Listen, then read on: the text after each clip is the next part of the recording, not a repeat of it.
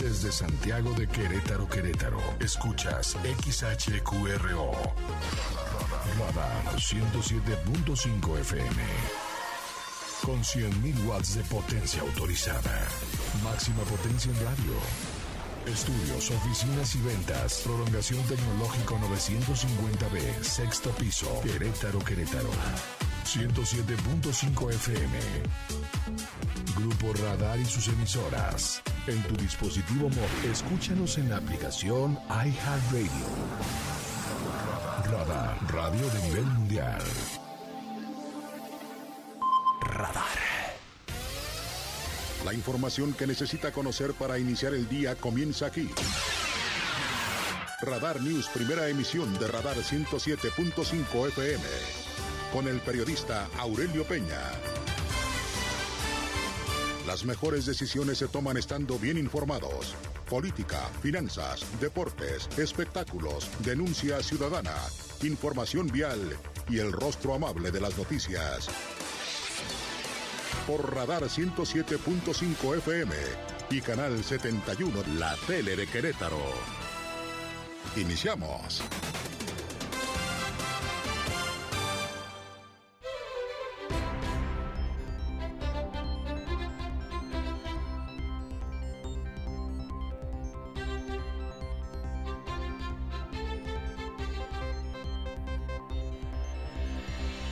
¿Qué tal? ¿Cómo le va? Muy buenos días. Gracias. Además, los saludo como siempre con muchísimo gusto. Son las 6 de la mañana en punto. Las 6 en punto de este miércoles 28 de septiembre del año 2022. Como siempre, me da mucho gusto saludarlo en esta primera emisión de Radar. Su amigo servidor Aurelio Peña y lo acompañaremos, si nos lo permite naturalmente, hasta las 9 de la mañana del día de hoy para informarle de lo más importante que ha ocurrido en Querétaro, México y el mundo. Como siempre, muy amable. Gracias también a usted que nos hace favor de seguirnos, de sintonizarnos a través de Radar TV, Canal 71, la tele de Querétaro. Muy amable, gracias y buenos días. En las redes sociales, en la www.radarfm.mx. Gracias en Twitter, en arroba Radar News 1075 y en Facebook, en diagonal Radar News QR. O vía telefónica, aquí en cabina, en el 442 38 3803 y vía WhatsApp, mensaje de texto, audio, video. Recuerde que solamente en este espacio de noticias su denuncia, si es denuncia, en el 442-592-1075 Radar News, primera emisión. Como todos los días, muy amable, gracias a mi querido Pirro Hernández en la producción digital. Gracias, mi Pirro, y buen día. Gracias también a Regina Martínez en la parte de la producción de la televisión. Gracias, Regina.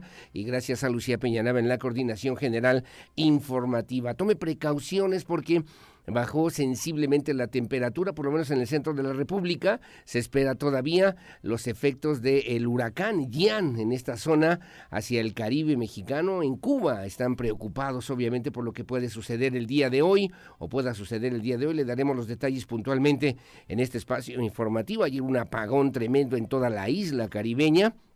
Y bueno, en esta zona, allá en Quintana Roo, en Yucatán, afectaciones también en el sureste mexicano, que le daremos cuenta y detalle con mucho gusto a través de este espacio informativo. Bueno, es 28 de septiembre, hay dos temas importantes. Uno es el tema del Día Internacional del Derecho a Saber. Es un asunto que desde el 2017 se convirtió en una propuesta importante como parte de los derechos humanos y fundamentales de las sociedades contemporáneas. El Día Internacional del Derecho a Saber pues representa esta iniciativa que ha reconocido, por cierto, la misma Organización de las Naciones Unidas, en la que pues se expresan los diferentes reclamos a propósito del derecho a acceder a la información que tiene que ver con las administraciones públicas como vía esencial para facilitar la participación ciudadana, garantizar además la rendición de cuentas, que son temas que hoy, por cierto, hemos estado advirtiendo aquí en Querétaro a propósito no solamente de los informes de gobierno, de los informes municipales, del gobierno del Estado,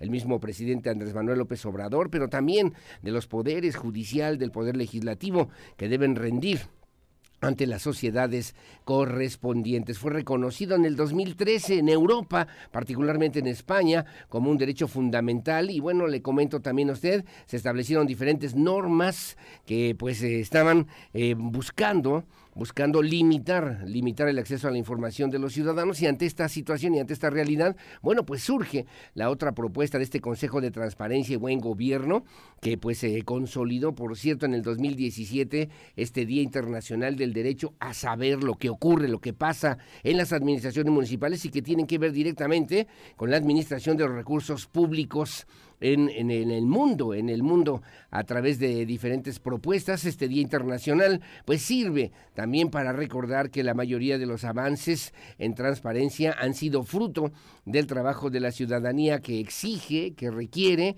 que necesita saber lo que está pasando y que es un tema prioritario, necesario, sin lugar a dudas, para que los ciudadanos se puedan, nos podamos involucrar en estos procesos de lo que se llama también de gobernanza, de gobernabilidad que obviamente genera confianza, genera certeza, genera certidumbre, legitimidad, democracia y bueno, pues eh, establece incluso hasta como un derecho a preguntar. Aquí en nuestro país también se han fortalecido diferentes instancias que obviamente están encaminadas a fortalecer esta posibilidad del derecho a saber, a conocer, a estar informados, a impulsar diferentes iniciativas que tienen que ver obviamente con la transparencia y que además se ha convertido también en estandarte de diferentes autoridades para considerar y conocer lo que hoy por hoy a nivel internacional, a nivel local, debemos también conocer y saber con todo detalle de lo que hacen las administraciones eh, pues correspondientes en lo que significa justamente significa la administración de los recursos de los recursos eh, pues eh, económicos materiales humanos con los que cuentan cada una de las administraciones en el mundo entero. Bueno, es el primer tema rápidamente. El segundo, el segundo es un tema que tiene que ver con el tema del aborto, ¿no? El día para la despenalización del aborto que en América Latina por lo menos ha fortalecido con una propuesta también significativa y que bueno, llamará a una serie de acciones globales globales para revisar em, puntualmente esta situación. 28 de septiembre es el Día de Acción Global para el Acceso al Aborto, se llama de esta manera así en esta misma celebración. Y bueno, el aborto legal y seguro es una fecha a la que convoca también por parte de los diferentes movimientos feministas. La idea, la intención pues es legalizar esta práctica y así evitar la muerte de muchas mujeres en el mundo entero a causa de los abortos clandestinos. También se conoce esta efeméride como el Día por la despenalización y legalización del aborto, tema del que estaremos hablando el día de hoy en este espacio, en este espacio informativo. Como siempre, gracias por el favor de su compañía. Son las seis de la mañana con seis minutos. Bienvenidos, bienvenidas. Comenzamos y estas son las noticias. El resumen, Radar News. Bueno, muy amable, gracias. Un tema muy importante, por lo menos en Querétaro, que el día de ayer dio a conocer el Consejo Técnico de Salud en el estado de Querétaro a propósito de lo que tiene que ver con el uso de cubrebocas, eh, la referencia que también eh, dieron a conocer las mismas autoridades estatales, déjeme referirle. Bueno, pues el punto, el punto principal es que se aprobó ya por parte del Comité Técnico que haya apertura a los diferentes aforos eh, comerciales, sociales, culturales del 100% en Querétaro. Pareciera que la pandemia, entre comillas lo pongo yo, salvo su mejor opinión, ha quedado atrás. El uso de cubrebocas ya no será obligatorio ya no será obligatorio, es voluntario, dependerá de cada persona, de cada familia, y bueno, ya no se obligará absolutamente a nadie para que pueda utilizar el cubrebocas, incluso en lugares cerrados. Luego de un análisis del comportamiento del virus del SARS-CoV-2 en Querétaro y en sus principales indicadores como el promedio de casos activos, la positividad, la ocupación hospitalaria, las y los especialistas del Comité Técnico para la atención del COVID-19 en Querétaro determinaron el día de ayer por unanimidad realizar ajustes a las recomendaciones sanitarias vigentes y restricciones estipuladas en el escenario A, autorizado a las diversas actividades económicas para operar al 100% en sus aforos, que por cierto ya está publicado el día de hoy en la sombra de Arteaga. Esta resolución se da luego de valorar la situación epidemiológica en el estado durante los últimos días en donde se observa una disminución sostenida en los indicadores. Hay otro factor que también se tomó en cuenta por parte de los expertos fue que gran parte de la población en la entidad ya recibió al menos una dosis de la vacuna contra el COVID-19. Esta modificación estará vigente a partir de eh, pues ayer, martes 27 de septiembre, luego de la publicación de este acuerdo correspondiente en el periódico oficial de la sombra de Arteaga, el periódico oficial del gobierno del estado de Querétaro, obviamente en lo que tiene que ver con estas notificaciones que son importantes para la ciudadanía en general. Cabe señalar que este panorama, las y los integrantes del comité acordaron también modificar los lineamientos para el uso de cubrebocas, donde además determinaron que las personas con sintomatología respiratoria aguda atiendan la recomendación de mantener el uso, el uso del cubrebocas como una medida de mitigación, pero es personal y voluntaria. Reconocieron que el uso de el uso correcto del cubrebocas no, no farmacológica por parte de la población. Se ha convertido durante las últimos, los últimos meses en una herramienta importante para mitigar los contagios por COVID-19, así como también otros padecimientos respiratorios. En este tenor, recomendaron que la ciudadanía determine de manera individual, personal, si mantiene o no esa práctica en su vida cotidiana, la práctica del el cubrebocas que hemos utilizado ya más de dos años literalmente y que hoy pues nos dan a conocer justamente esta información. También invitaron a los establecimientos comerciales a mantener el uso de, medidores de CO2 con protocolos de ventilación que permitan tener un monitoreo de la calidad del aire. Durante esta sesión también destacaron que esta decisión fue posible gracias al sentido de corresponsabilidad de la población al acatar las diferentes recomendaciones sanitarias, acción que fue determinante para reducir el riesgo de contagios de la enfermedad, lo que contribuye a la recuperación económica del estado de Querétaro. También posterior a esta declaración, el vocero COVID organizacional Eric Ventura informó a través de un video que también circuló en las redes sociales que el Comité Técnico de Salud había tomado esta determinación. Agregó que estas medidas que entraron oficialmente en vigor el día de ayer, luego de la publicación en el periódico oficial de la Sombra de Arteaga, se adoptaron tomando en cuenta el repliegue de la enfermedad en el estado de Querétaro, reflejado en las últimas métricas registradas y gracias también, dijo así por lo menos, al alto sentido de comunidad y a la responsabilidad responsabilidad de la sociedad queretana de manera conjunta con las autoridades correspondientes. Así lo refirió el vocero COVID organizacional Eric Ventura. Hoy quiero compartir contigo que el Comité Técnico de Salud ha dado seguimiento permanente al comportamiento de la enfermedad en todo el estado. Por ello, se ha podido determinar el nivel de respuesta para protegernos a todos y salvar el mayor número de vidas. Al cierre de la semana y de acuerdo con las últimas métricas detectadas en la entidad, las y los profesionales que integran el Comité Técnico determinaron dar apertura al 100% de los aforos, terminando así con la mayoría de las restricciones por la pandemia.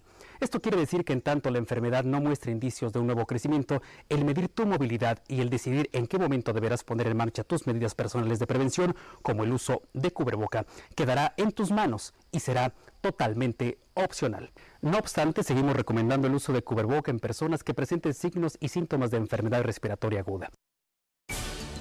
Bueno, ahí está lo que señalaba el vocero. Refirió también que son pues eh, noticias importantes para toda la sociedad queretana después de un largo periodo de casi dos años de incertidumbre. Y bueno, en esta nueva etapa estamos saliendo adelante de esta pandemia. El uso recomendable del cubrebocas no será obligatorio, dependerá de la decisión, de la voluntad, de la situación que obviamente prevalezca en la familia, personalmente, y entonces lo podamos utilizar o desechar echar en su momento para que pues no quede ninguna duda. El día de ayer fue publicado este acuerdo, y esto también hay que señalarlo, en el diario oficial La Sombra de Arteaga del gobierno del estado, para efecto de que si usted tuviera alguna duda, alguna consideración, ahí lo pueda comentar. Nosotros aquí lo estaremos compartiendo si usted lo requiere con todo gusto para que ahí tengamos esta información que me parece tenerla en la mano, tenerla disponible, es importante para saber qué debemos y qué no debemos hacer, a qué estamos obligados y a qué no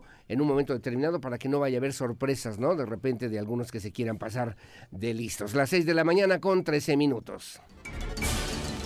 Bueno, otro tema de la Secretaría de Salud que también me parece importante, se inauguró la Jornada Nacional de Vacunación Antirrábica Canina y Felina en este 2022 a través de la Secretaría de Salud.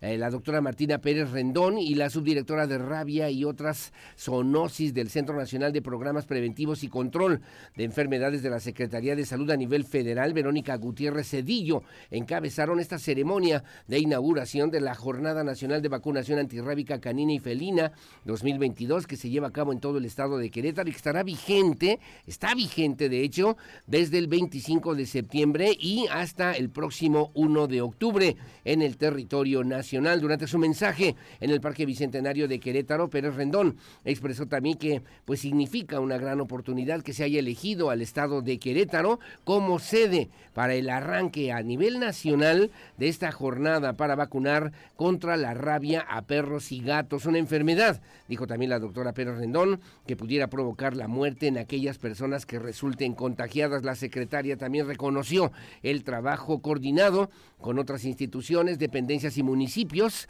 los cuales han sido pieza clave para el control de la rabia. Dijo también que su participación ha sido muy importante, continúa sin duda ha permitido que la salud pública vaya avanzando poco a poco sobre este tema importante. En Querétaro, esta jornada de vacunación se lleva a cabo en las unidades de salud en los 18 municipios, en los centros de control animal municipal, en el hospital también de pequeñas especies, en la Escuela de Veterinaria y Zootecnia de la Universidad Autónoma de Querétaro y también en clínicas veterinarias del sector privado para que podamos aprovechar por lo menos esta disposición desde el 25 de septiembre y hasta el 1 de octubre, de lo que obviamente significa justamente pues esta Semana Nacional de Vacunación Antirrábica Canina y Felina en toda la República Mexicana, que por cierto arrancó desde el estado de Querétaro.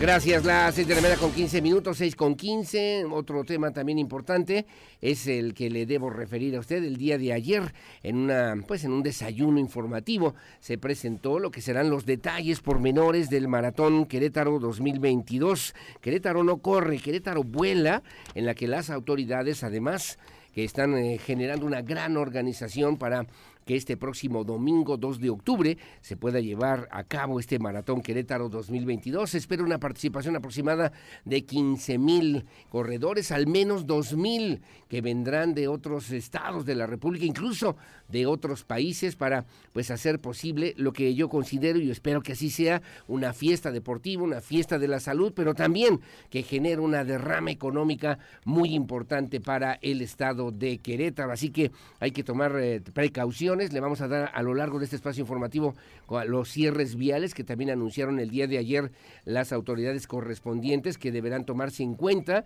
que comenzarán a partir de las 9 de la mañana del sábado 1 de octubre, donde por cierto se realizará una carrera infantil a las 8 de la mañana en el Querétaro Centro de Congresos y hasta las 5 de la tarde para llegar al domingo, al domingo 2 de octubre, cuando desde muy temprana hora, bueno, pues comienza además por etapas este maratón Querétaro 2022. Habrá además eh, personas que, estén en la primera línea de asistencia en diferentes puntos del recorrido para poder atender a los cerca de 15 mil corredores o participantes, hombres, mujeres, que pues eh, estarán participando en este maratón el próximo domingo, 2 de octubre. Cabe señalar que el operativo en Querétaro, maratón del próximo 2 de octubre, incluye también por primera vez la colocación de ambulancias, ambulancias cada tres kilómetros en diferentes puntos, trayectos que se recorrerá también por esta, en esta carrera. Y bueno, lo dio a conocer así el director del Instituto del Deporte y Recreación en el estado de Querétaro, Eduard Sánchez,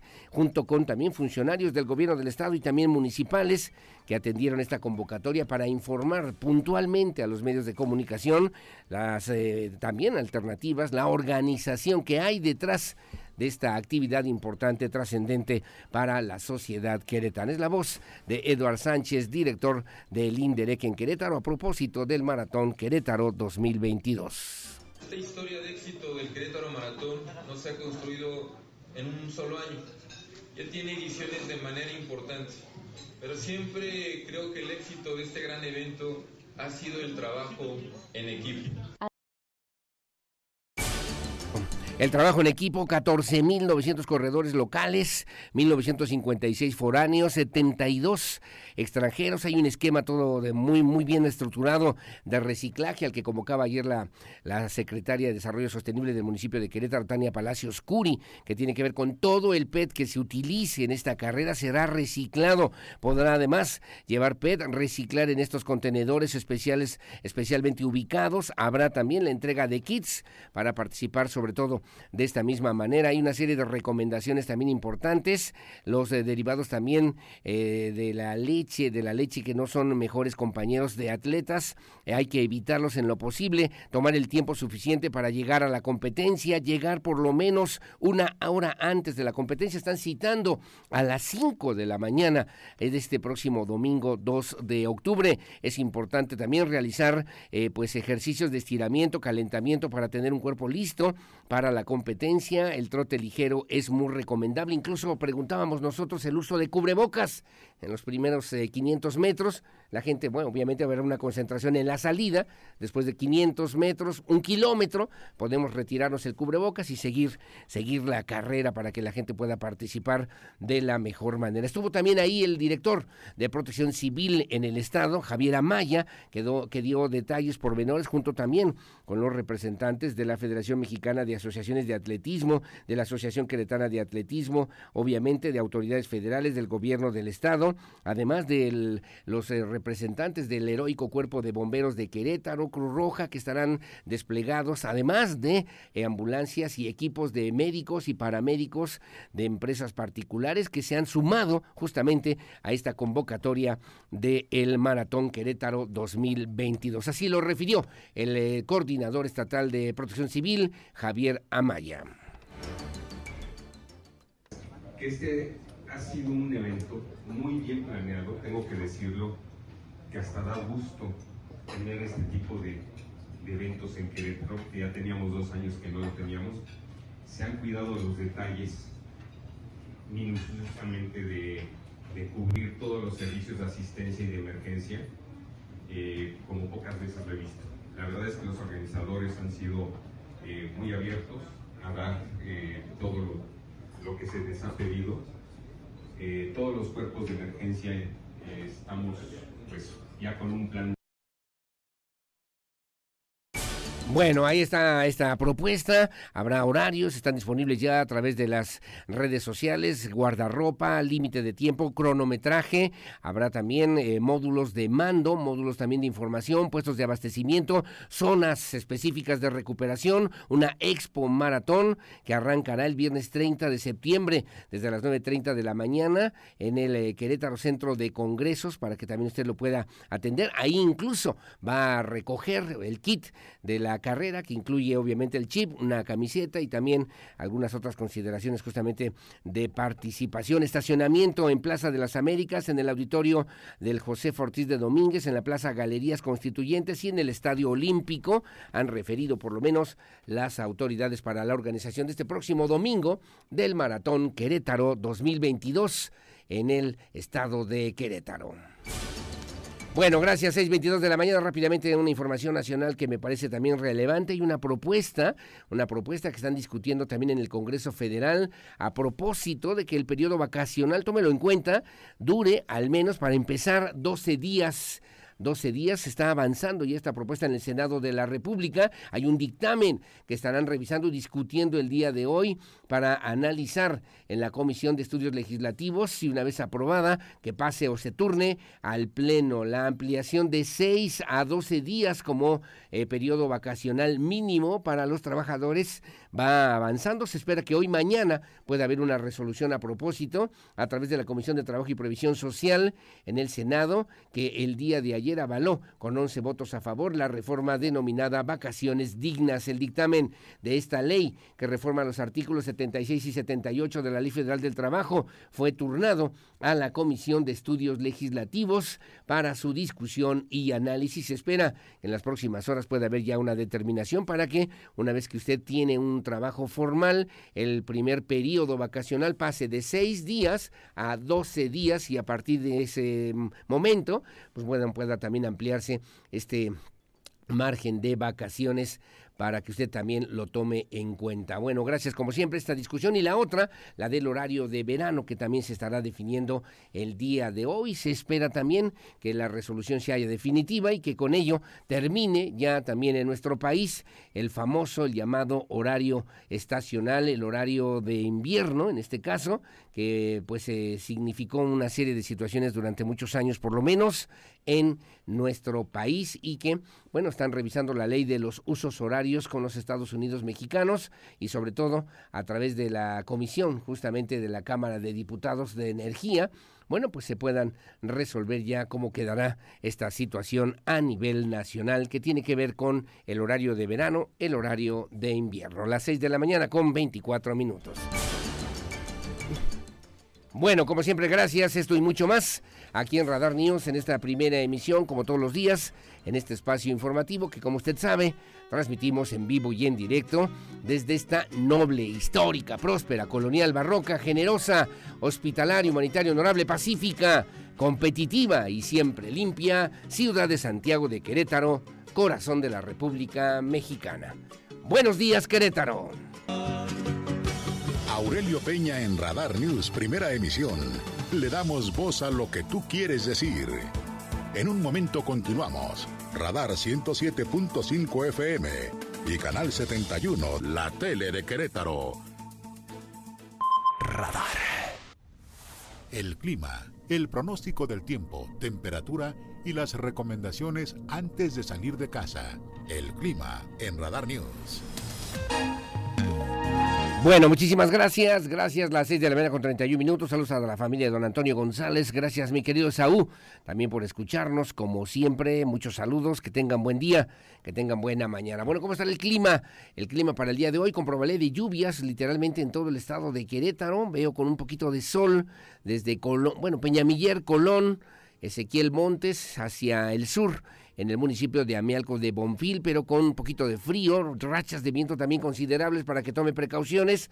Aquí en la zona metropolitana de Querétaro, en la capital, la mínima 12, la máxima 24, con probabilidad de lluvias. Igualmente en el Marqués, 11.22, hacia la zona de Santa Rosa Jauregui, 11.23, en el pueblito allá en Corregidora, 12.24, hacia el municipio de Amealco, en el sur en el sur del estado, la mínima 8, la máxima 17, veía incluso en Huimilpan 11 con 19, también probabilidad de lluvias San Juan del Río 1222, Pedro Escobedo 1122 y Tequisquiapan 1222, Ezequiel Montes 1121, Colón 1121 y en Tolimán 13 con 22 también con probabilidad de lluvias, Cadereyta 1121, Peñamiller 1522 y más intensas las probabilidades de lluvia en San Joaquín con una mínima de 8, una máxima de 13 grados centígrados. En la zona serrana del estado de Querétaro y en Jalpan, en Jalpan de Serra, 18 con 20, Arroyo Seco, 16 con 21, también un poquito de sol, pero con probabilidad de lluvias intensas, y Landa de Matamoros,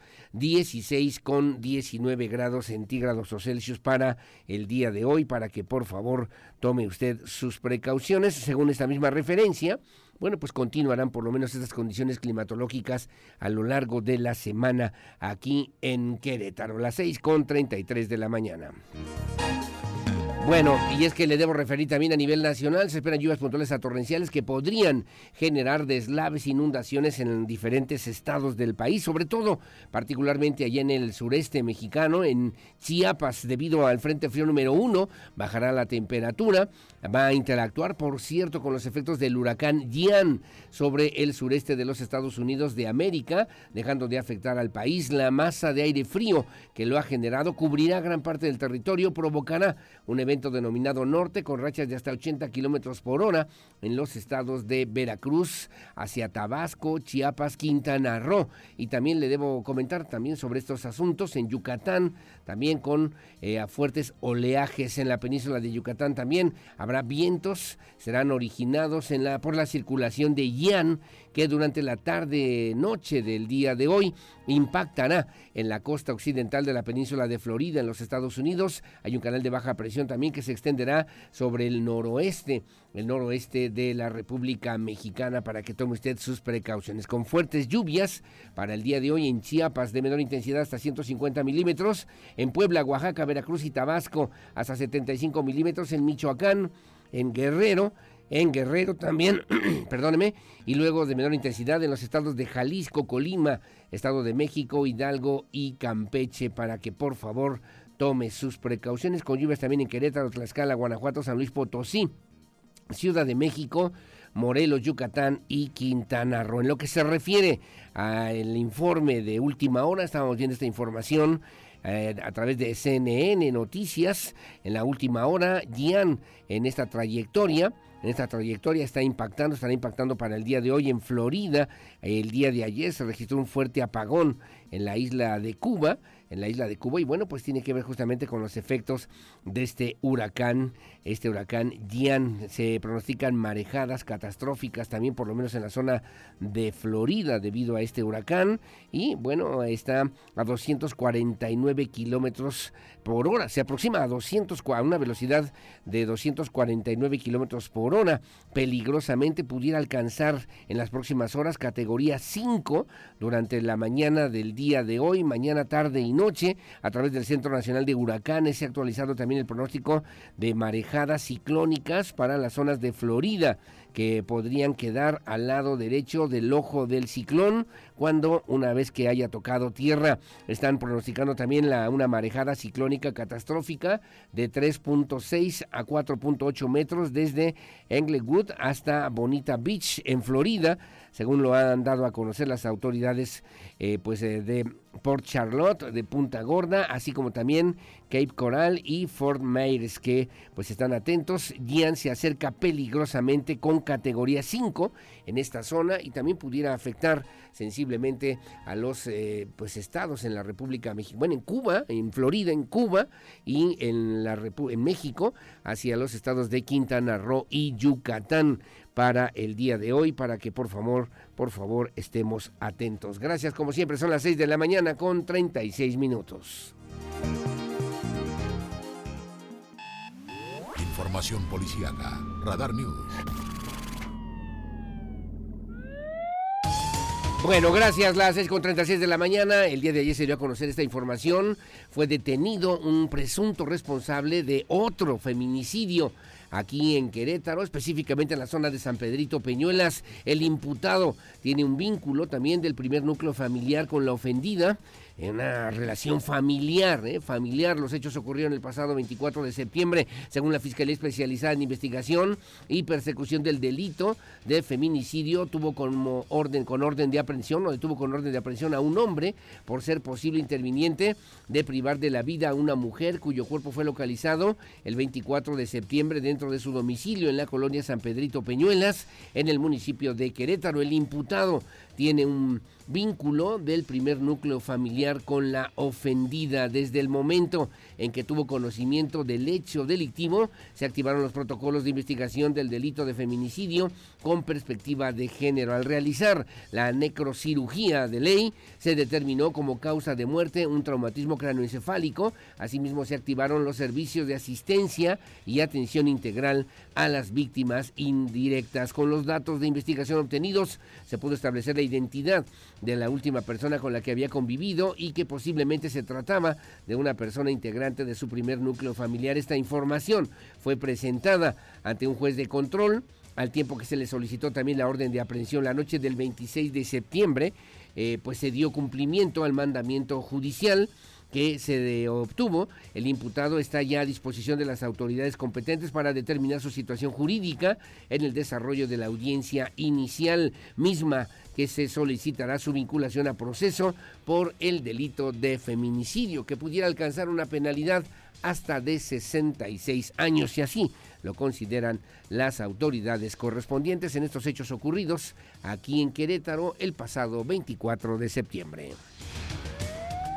Gracias, las 6 con 39 de la mañana y también en otro tema le comento a la, la Coordinación Estatal de Protección Civil, pues eh, recibió un donativo, un donativo para eh, pues fortalecer el equipo de buceo. La Coordinación Estatal de Protección Civil recibió este equipo donado por la Escuela de Buceo Especializada GBS Cuba, que servirá también para reforzar las labores de salvamiento o de salvamento, perdóneme, acuático en beneficio de la población queretana. En ese sentido, el director general de la dependencia, Javier Amaya, Maya agradeció el apoyo recibido y a las gestiones del gobernador Mauricio Curi para la entrega de este equipamiento. La donación consta de trajes, botas, guantes de neopreno, eh, escafandras de licra, además también de equipo especializado como profundímetros, luces estroboscópicas, mallas protectoras de cilindro, lastres y lámparas subacuáticas. El director de GB Escuma eh, Shirgu Castañeda Fernández acompañó, acompañado también del instructor José Eduardo de la Parra, reconoció y destacó la labor que realiza la Coordinación Estatal de Protección Civil en Querétaro, en los 18 municipios, con los diversos cuerpos de emergencia para salvaguardar la población, la población queretana y velar por su integridad ante cualquier riesgo que obviamente tienen que atender también las autoridades municipales y en consecuencia las autoridades estatales. Bueno, gracias. Las seis de la mañana con 40 minutos. Vamos rápidamente a Guanajuato con mi compañero y amigo, colega, periodista, director de noticieros de Así Sucede Guanajuato, Así Sucede León, eh, Pepe Mesa, y con eh, mi compañero Fabián Vargas. Un ataque armado, imagínese usted nada más, un ataque armado ocurrido en la colonia Primavera. Dejó como saldo, esto es en el municipio de Irapuato, cuatro personas fallecidas la tarde de ayer en esta ciudad en esta ciudad del estado de Guanajuato, allá en Irapuato. Tres de las víctimas quedaron sin vida en el lugar de los hechos y otra más dejó lamentablemente de existir cuando era trasladada para recibir atención médica en una camioneta particular. Fabián Vargas tiene el relato completo. Adelante, por favor, y buenos días. Un ataque armado ocurrido en la colonia Primavera dejó como saldo cuatro personas muertas la tarde de este martes en la ciudad de Irapuato, hecho en el que no hubo detenidos como presuntos responsables. Tres de las víctimas quedaron sin vida en el lugar de los hechos y otra dejó de existir cuando era llevada a recibir atención médica en una camioneta particular en color rojo. El ataque directo ocurrió en la calle Gilguero, donde sujetos que tripulaban una motocicleta abrieron fuego hacia el grupo de personas que estaban afuera de una vivienda conversando. Un hombre murió al instante y su cuerpo quedó en la calle ya mencionada.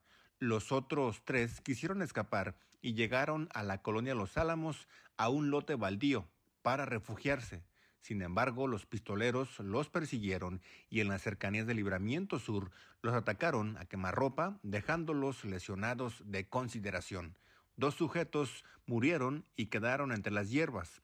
Otro fue llevado a recibir atención médica en un vehículo particular, pero en el traslado dejó de existir. El cadáver quedó en la parte trasera de una camioneta roja en la Avenida de los Insurgentes, cerca de una escuela secundaria.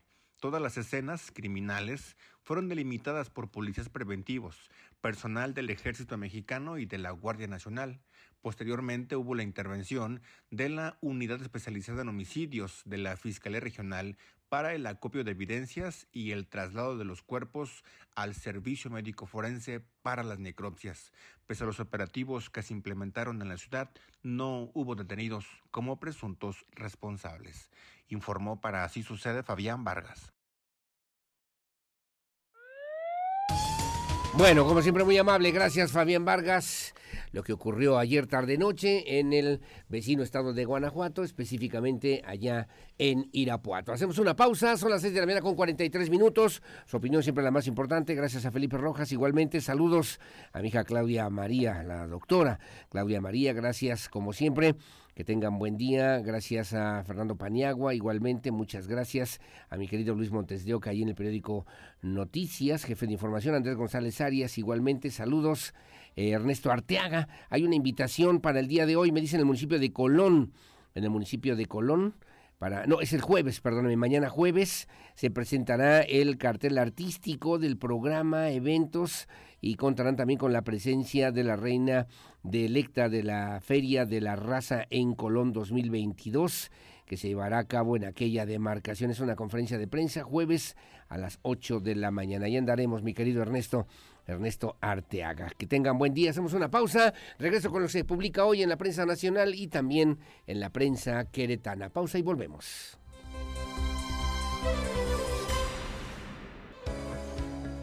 Estas son las efemérides del 28 de septiembre. El 28 de septiembre de 1889 se definió el metro de manera oficial en la primera conferencia general de pesos y medidas en París, Francia, como la distancia entre dos líneas en una barra hecha con una aleación de platino con 10% de iridio, medida al punto de fusión del hielo.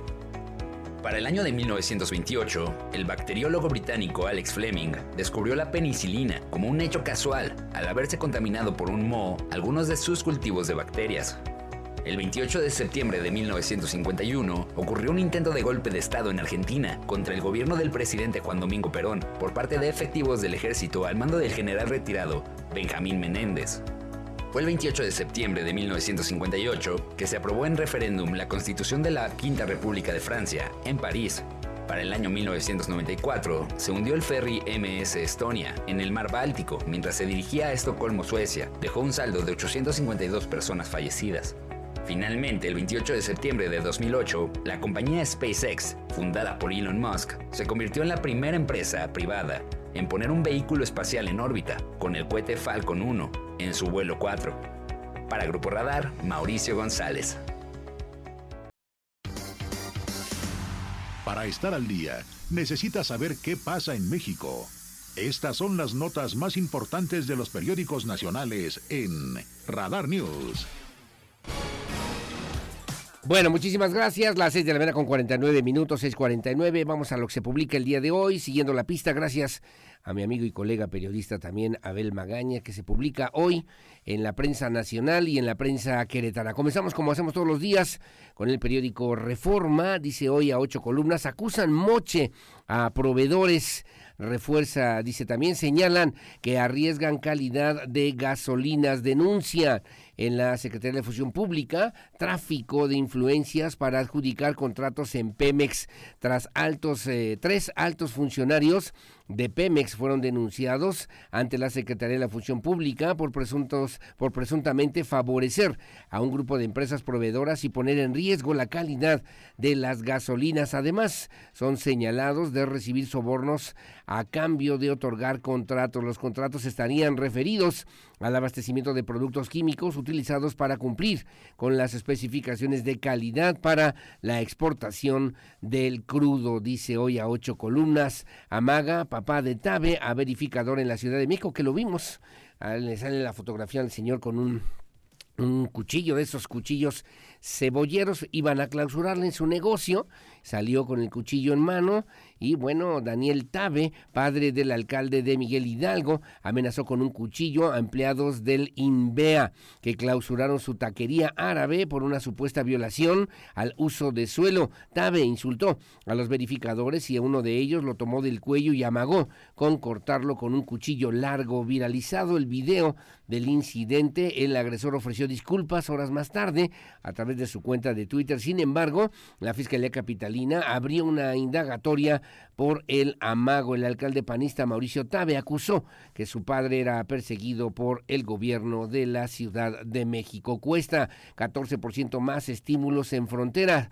Eh, de enero a agosto de este año, los estímulos fiscales en el norte y sur del país costaron 14% más que el año pasado, según datos del Servicio de Administración Tributaria. USA Sheinbaum, Ferias del Bienestar. La imagen de la jefa de gobierno, Claudia Sheinbaum, es promovida en las ferias del bienestar que operan como tianguis y como centros de atención ciudadana itinerante, así como también en los grupos del chat vecinales que se crean a partir de este programa, dice hoy el periódico, el periódico Reforma. Dan Gabo a Villoro por su periodismo de rigor ético y ejemplar talento. Juan Villoro fue honrado con el reconocimiento a la excelencia del premio Gabo 2022 y urge Estados Unidos transparencia en el caso Ayotzinapa. México debe garantizar transparencia y justicia en la actual investigación sobre la desaparición del 2014 de los 43 estudiantes de la Escuela Normal Rural de Ayotzinapa para mantener la confianza en el sistema de justicia, consideró el Departamento de Estado en los Estados Unidos. Dice hoy el periódico Reforma.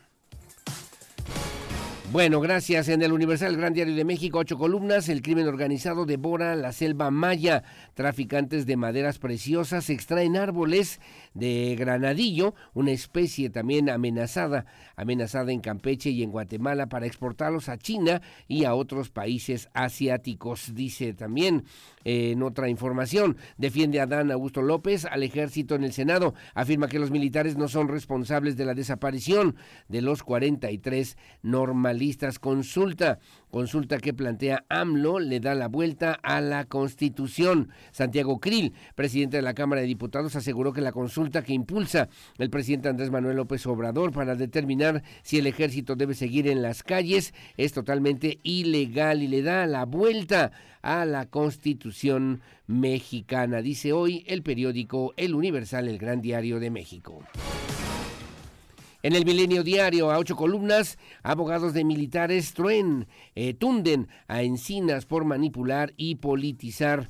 Eh, dice también la defensa de los cuatro militares contra quienes se dictó auto de formal prisión por delitos relacionados con la desaparición de los 43 normalistas, acusaron a Alejandro Encinas, subsecretario de Gobernación, de manipular y politizar el informe. Los abogados dijeron que el reporte de la Comisión para la Verdad y el Acceso a la Justicia está plagado de falsedades, conjeturas y especulaciones, por lo que amagaron con emprender acciones penales contra el funcionario en momentos en que el fiscal del caso dejó ya puntualmente el cargo dice el día de hoy. En la fotografía, guerra, huyen 98 mil rusos para evadir el reclutamiento en Kazajistán. Informó que unos 98 mil rusos han cruzado a su territorio para, liberar la para librar la movilización que ordenó Vladimir Putin, como ha ocurrido también hacia Georgia, en Finlandia y también hacia hacia Noruega. Huracán Yan deja Cuba a oscuras. El huracán Yan pegó en Pinar del Río el oeste de Cuba y avanzaba anoche sobre el Golfo de México hacia Florida, Estados Unidos, con categoría 4, dice hoy el periódico Milenio a nivel nacional. El análisis de la información más importante de los diarios queretanos, a continuación en Radar News.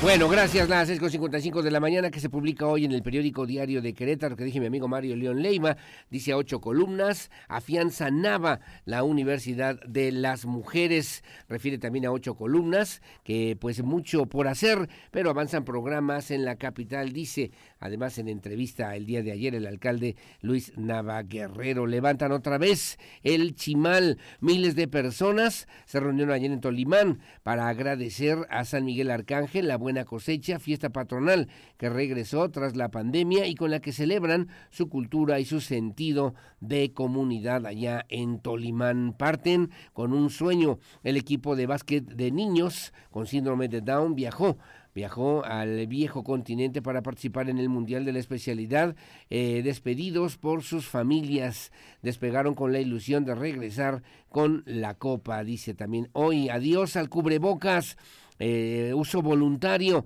ya solo deberán portarlo las personas con enfermedades respiratorias agudas y en aglomeraciones, espacios reducidos y mal ventilados, dice el acuerdo emitido el día de ayer en la sombra de publicado además en la sombra de Arteaga también autorizan 100% de aforo en todas las actividades comerciales. Señala finalmente acusan a Encinas de politizar el caso Ayotzinapa y abrupta alza en la canasta básica. Canaco alerta sobre un promedio de 8% en todos los productos. El precio de la tortilla oscila entre los 23 y los 24 pesos sin que haya denuncias por altos costos, dijo Fabián Camacho, presidente de Canaco en Querétaro. Lo que publica hoy el periódico Diario de Querétaro, la columna de mi amigo Expediente Q de Adán Olvera, que hoy habla de rebote, dice vaya revelación, hizo en Así sucede Querétaro, Mauricio Ruiz Oláez, todavía dirigente de Morena en Querétaro, dice que el partido está en espera de que la rectora de la UAC, Teresa García Gasca, se anime para representar a este partido en una candidatura en el 2024. Dice que representa mucho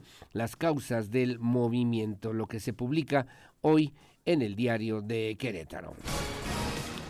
Bueno, gracias. Que se publica en el periódico Noticias, la verdad de cada mañana. No sé si lo tenga hasta acá de este lado, mi querida Lucía, sino por acá de este lado, acá lo tengo. Gracias a mi querido Luis Montes de Oca en esta mañana. Dice hoy el periódico Noticias, a ocho columnas, aforos al 100%. Refiere también y cubrebocas voluntario por una decisión técnica y no política, señala Mauricio Curi González, atropellado en los carriles centrales de la avenida 5 de febrero. Cara Herrera dará primer informe el próximo 10 de octubre ante adultos mayores. Presenta Luis Nava resultados de cuatro años de gobierno. Querétaro Maratón, una fiesta, una fiesta de todo, sí, ante adultos mayores. Presenta Luis Nava resultados de estos cuatro años de gobierno detenido feminicida de San Pedrito Peñuelas y finalmente también refiere eh, triste el tri. El Tri, dice la selección mexicana, sigue sin poder redondear sus actuaciones y esta vez fue derrotada dos goles contra tres ante su similar de Colombia. Señala hoy en el cintillo el periódico Noticias, la verdad de cada mañana. Bueno, gracias, que se publica hoy en el periódico AM de Querétaro. Dice también hoy a ocho columnas el periódico que dije mi amigo Miguel Flores. Retirará Instituto Querétaro del Transporte 1.200 concesiones para iniciar el nuevo esquema de transporte público. Se asignarán permisos con base en objetivos. Dice también afinan Querétaro Maratón 2022. Autoridades estatales indicaron que el evento, el evento deportivo, que contará con 14.900 corredores, se encuentra listo para realizarse el próximo domingo 2 de octubre. El próximo domingo 2 de octubre aquí en la capital queretana, señala el periódico AM de Querétaro. Y luego también refiere Roberto Cabrera, primer informe de gobierno y en San Juan del Río, está listo para el siguiente nivel, lo que publica hoy el periódico AM de Querétaro. Bueno, y en el periódico Plaza de Armas, el periódico de Querétaro, que dije don Sergio Arturo Venegas Alarcón, a ocho columnas, aforos al 100% y sin cubrebocas, anuncia el gobierno estatal nuevas medidas ante baja en casos de COVID-19, incluyendo las mascarillas opcionales en sitios cerrados, gracias al comportamiento de la, eh, pues de la, y a la baja a la baja que registra la pandemia en la entidad, el Comité Técnico para la Atención de COVID-19 ha determinado que las diversas actividades económicas como antros, restaurantes, bares, plazas comerciales y espacios deportivos puedan operar al 100% de su capacidad y con el uso voluntario de cubreboca, dice también el día de hoy. Detienen a feminicida de Peñuelas.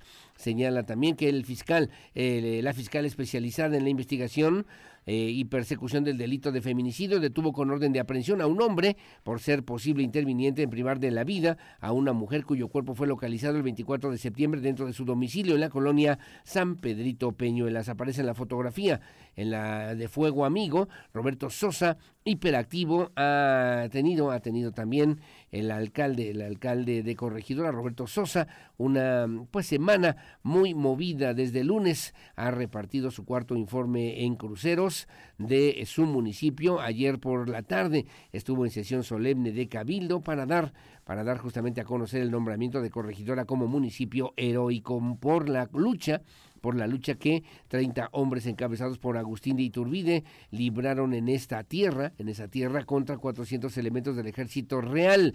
Para cerrar, el viernes por la mañana tiene además programada la entrega de su informe a Cabildo en el patio de los aguacates de la presidencia municipal. Eso sí, un acto muy muy austero. Dice también la columna de mi amigo Plaza de Armas de Sergio Arturo Venegas Ramírez, todo listo para el Querétaro Maratón. Saludos como siempre, lo que publica hoy el periódico Plaza de Armas, el periódico de Querétaro. Bueno, como siempre, muy amable, gracias. Son las 7 de la mañana con un minuto. Publimetro Querétaro nos presenta en su portada el día de hoy, dice a ocho columnas, busca sector descentralizar el centro de congresos, eh, facilidades. Hoy los trámites para que privados utilicen el inmueble desde 32 mil metros cuadrados son muy burocráticos. La secretaria de Turismo dice seguirá siendo cabeza de sector en este tema justamente para lograr la descentralización del centro de congresos. Dicen adiós al cubrebocas en espacios abiertos, reforma laboral, reducirá plazos de conciliación. A raíz de su implementación, los trabajadores cuentan con un nuevo modelo de justicia que permite la resolución de conflictos en 45 días. Causa comida chatarra, gran adicción. Alimentos ultraprocesados pueden provocar más dependencia que el mismo tabaco, dice también el día de hoy. Bueno, en entrevista con la secretaria de Turismo, Viraje dice también la realidad eh, post pandemia obliga, obliga a cambiar, refirió la secretaria Alejandra Vega Vázquez Mellado, secretaria de Turismo. Lo que publica hoy Publimetro Querétaro, lo gratis con nuestros distribuidores, ya está en toda, en toda la ciudad de Querétaro. Como siempre, gracias por el favor de su compañía. Son las 7 de la mañana con dos minutos, 7-2, hacemos una pausa. Hacemos una pausa comercial, regresamos enseguida con más aquí en Radar News, primera emisión. Pausa, volvemos.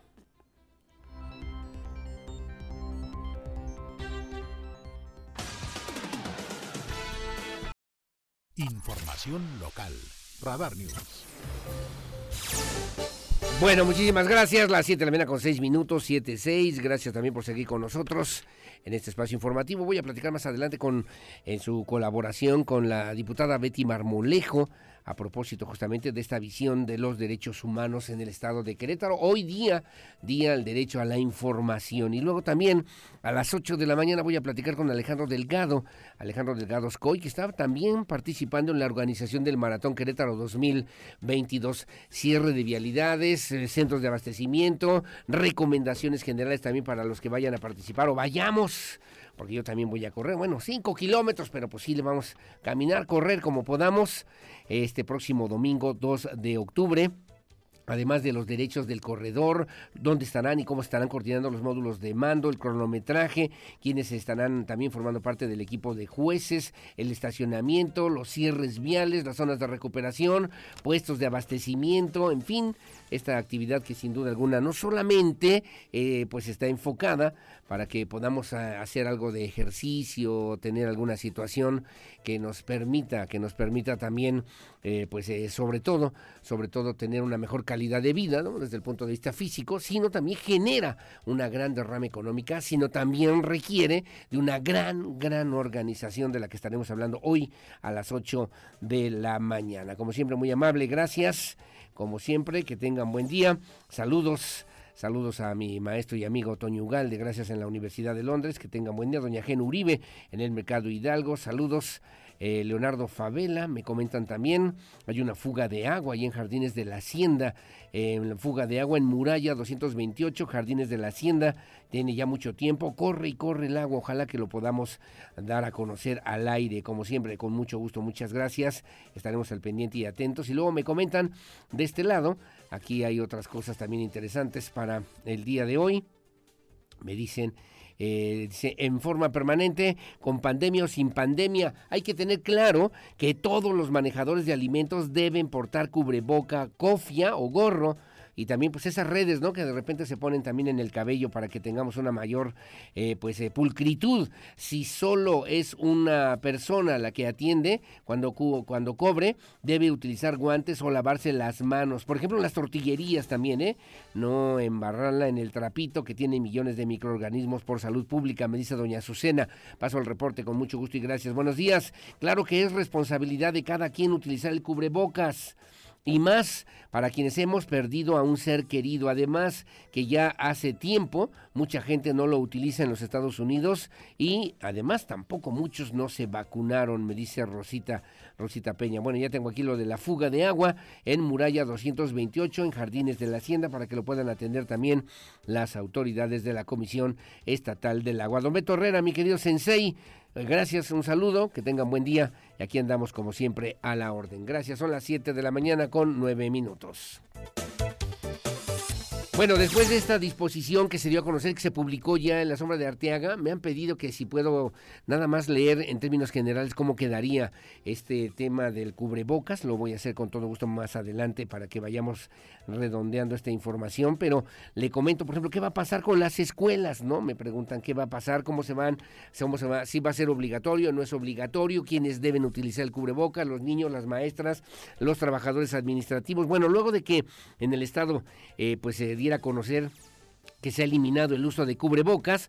La secretaria de Salud en el Estado, Marta Elena Soto, explicó que están ya a la espera de conocer justamente los lineamientos pertinentes en caso de que se, eh, pues, eh, esta situación obviamente ya se aprobó, ya quedó incluso publicada en la sombra de Arteaga para respetar esta determinación del Comité Técnico de Salud en el Estado de Querétaro en cuanto a esta decisión de no utilizar ya cubre bocas. Así lo refirió Andrea Martínez, platicó con la secretaria momentos antes todavía de que el Comité Técnico eh, de Salud justamente diera a conocer después esta resolución que ya le referíamos al principio de este espacio informativo. Andrea Martínez tiene los detalles. La Secretaría de Educación Estatal está a la espera de conocer los lineamientos pertinentes en caso de que se apruebe eliminar el uso obligatorio del cubrebocas en espacios cerrados. Esto luego de que en el Estado se analizará esa posibilidad, gracias a que la pandemia ha ido a la baja. La titular de la dependencia estatal, Marta Elena Soto Obregón, enfatizó que el sector educativo respetará la determinación del Comité Técnico de Salud en cuanto a la decisión que se tome al respecto. Hemos platicado con la Secretaría de Salud y, y eh, eh, con la Secretaría de Salud por el hecho de, ser tal pero también con el Comité Técnico de Salud, algunas inquietudes de padres de familia este, a favor y en contra, ¿eh? también hay que decirlo, eh, pero bueno, finalmente la opinión, la opinión de nosotros eh, está en el tema educativo, no en el tema de salud, y nosotros seremos muy respetuosos de lo que nos diga el Comité Técnico de Salud al respecto. Soto Obregón destacó que las escuelas no han sido centros de contagios de COVID-19. Además, afirmó que hasta el momento se mantienen los protocolos vigentes en todos los centros educativos de Querétaro, tales como el uso de cubrebocas, lavado de manos, la sana distancia y la aplicación del gel antibacterial. Para Grupo Radar, Andrea Martínez. Bueno, gracias. Estoy viendo aquí en la sombra de Arteaga, precisamente revisando revisando estos temas en lo que se refiere justamente que bueno escuelas gimnasios escuelas de baile gimnasios artes marciales dice eh, también ocupación al 100%, contar con medidor de CO2, desarrollar y aplicar también los protocolos para controlar los niveles de CO2, contar con una bitácora de registro, uso de gel antibacterial y cumplir con las medidas de seguridad sanitaria correspondientes, dice también en esta información que está publicada, le comento, en la sombra de Arteaga para que también usted la pueda, la pueda tener a la mano si tiene algún comercio y tiene además necesidad de tenerlo y de saberlo con toda puntualidad bueno, pues que ahí podamos también establecer estas, estas situaciones. Bueno, veía también, sobre todo en lo que tiene que ver con la industria manufacturera, establecimientos industriales, en toda la industria, lineamientos técnicos específicos, dice, para la reapertura de las actividades económicas, publicadas en el Diario Oficial de la Federación el 29 de mayo del 2020, sin restricciones de horarios en oficinas en general. Se deberá contar también con medidor de CO2 y desarrollar y aplicar los protocolos para controlar los niveles de CO2 y contar con una bitácora de registro. Farmacias, dispensarios, médicos abiertas de acuerdo con licencia de funcionamiento hasta el 100% de ocupación. Centros comerciales, cierres, cierre de acuerdo con la licencia de funcionamiento aforo del 100% de ocupación, comercios en general, cierre de acuerdo con la licencia de funcionamiento, 100% también de ocupación, supermercados y tiendas de conveniencia, cierres de acuerdo con la licencia de funcionamiento, 100% de ocupación, contar con medidor de CO2, desarrollar y aplicar protocolos para controlar los niveles de CO2 y contar con una bitácora de registro, restaurantes y cafeterías, cierre de acuerdo con la licencia de funcionamiento, también también 100% de ocupación. Dice también en esta información los centros nocturnos, casinos, cantinas, bares, espacios también cerrados, contar con medidas de CO2, desarrollar y aplicar los protocolos para controlar los niveles de CO2 y contar con una bitácora de registro.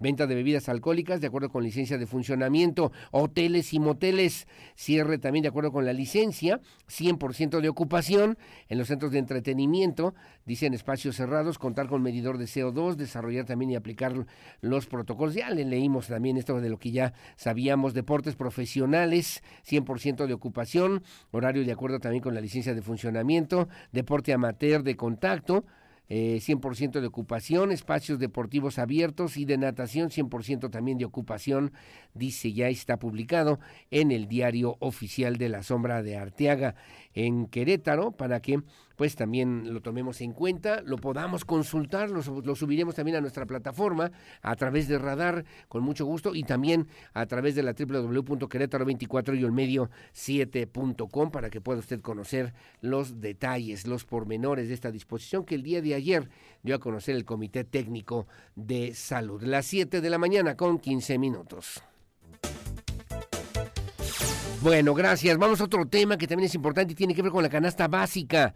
La canasta básica, dicen también, según el presidente de la Canaco, de la Cámara Nacional de Comercio en Querétaro, Fabián Camacho, detalló que los costos de la canasta básica en el estado de Querétaro se adquieren entre los 1.200 y 1.500 pesos, mientras que en la media nacional es de hasta 1.600 pesos. De la misma forma, detalló que el precio de la tortilla ha sido de los eh, productos que tuvieron mayor alza, que tuvieron una alza considerable, dijo Fabián Camacho, y bueno, están ya revisando también las autoridades correspondientes para que no haya abuso de los comerciantes en estas materias, en estos temas. Iván González tiene los detalles.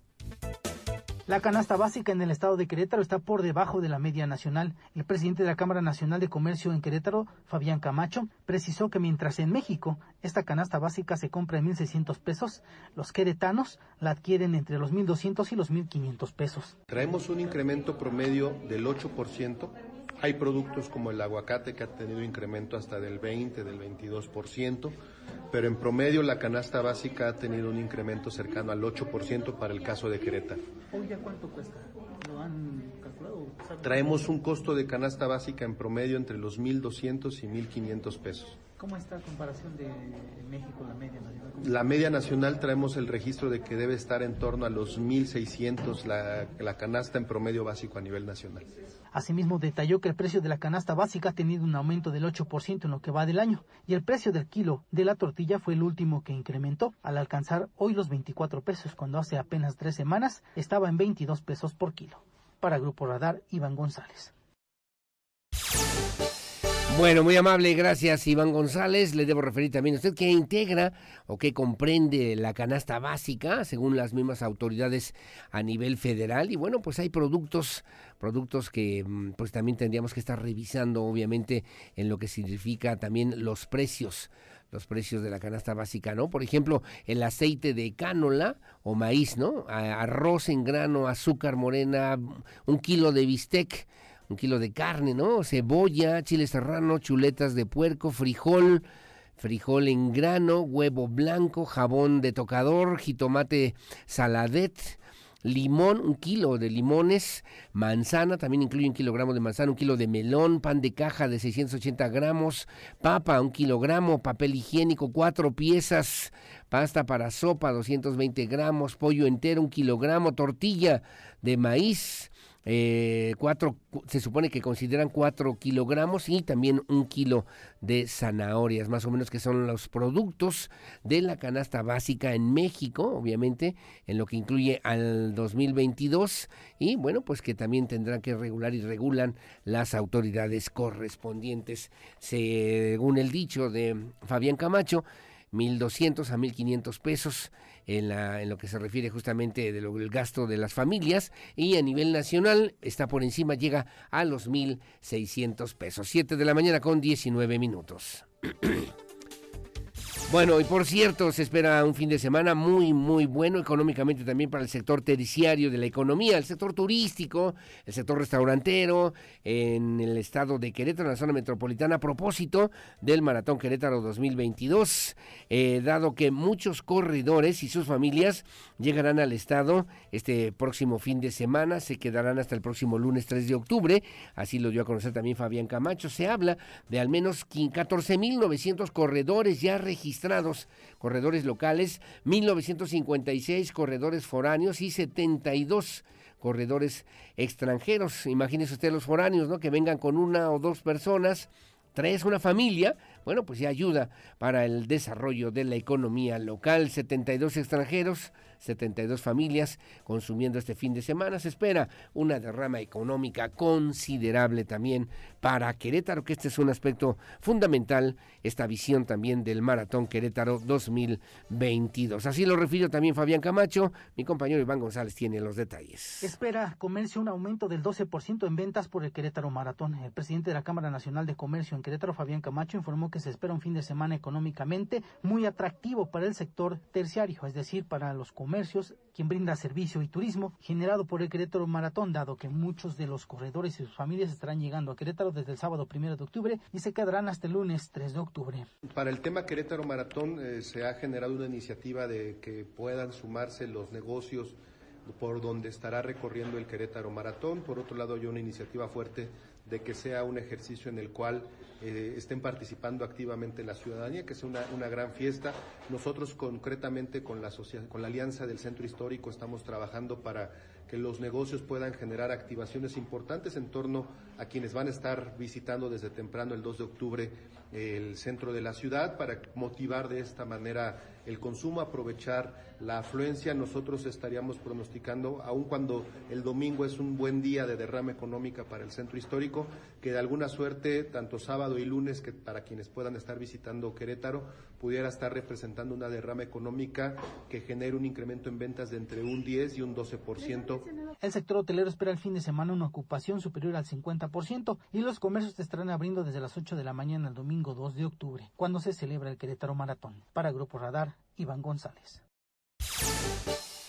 Bueno, gracias, eh, gracias Iván González. Ahí habrá, sin lugar a dudas, hay que cuidar, ¿no? Y atender a quienes eh, estarán participando en el maratón, a quienes eh, también vienen de otros estados de la República, que lo hagamos de la mejor manera y que sirva también, yo decía, como una fiesta no solamente deportiva, sino también como una posibilidad económica para los taxistas, para los trabajadores en los hoteles, para los meseros, en, en los diferentes espacios también a los que tendrán acceso y que tengamos un buen comportamiento, un buen comportamiento este próximo fin de semana, particularmente el sábado con la carrera en los chavitos de los niñitos, allá en el Querétaro Centro de Congresos, y ya el domingo, desde las 5 de la mañana, algunos cierres viales para que también usted lo tome en cuenta, esté enterado. Vamos a platicar de eso con mucho gusto el día de hoy a lo largo de estos espacios informativos, esté perfectamente bien enterado y pues eh, no generemos situaciones que a nadie nos sirven, ¿no? A nadie nos benefician. 7 de la mañana con 22 minutos.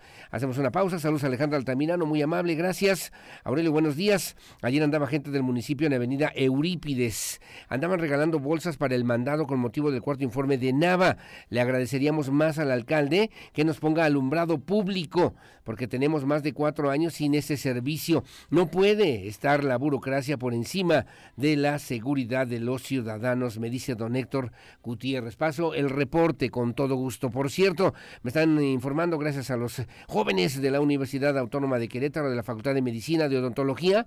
Ayer comentamos lo de la coladera que está destapada sobre prolongación Zaragoza, muy peligrosa, provocaron ahí accidentes viales. ¿Y sabe qué hicieron?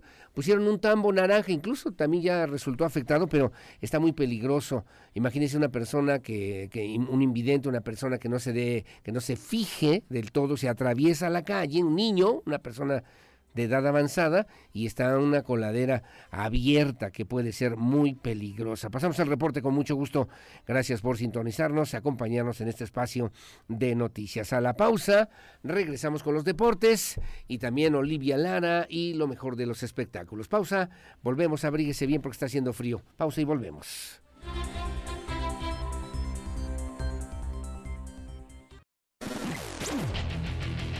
Goles, estadísticas, pasión, victorias, empates, derrotas y todo lo que acontece en el mundo deportivo con Víctor Monroy en Radar Sports. Bueno, muchísimas gracias. Las 7 de la mañana con 30 minutos, 7.30. Gracias por seguir con nosotros. Agradeciéndole siempre a mi querido Chuchote Muñoz estos días también de la información deportiva. Y bueno, está ya de vuelta, de regreso después de un merecido periodo vacacional. Mi querido Víctor Monroy. ¿Cómo te va, amigo? Buenos días.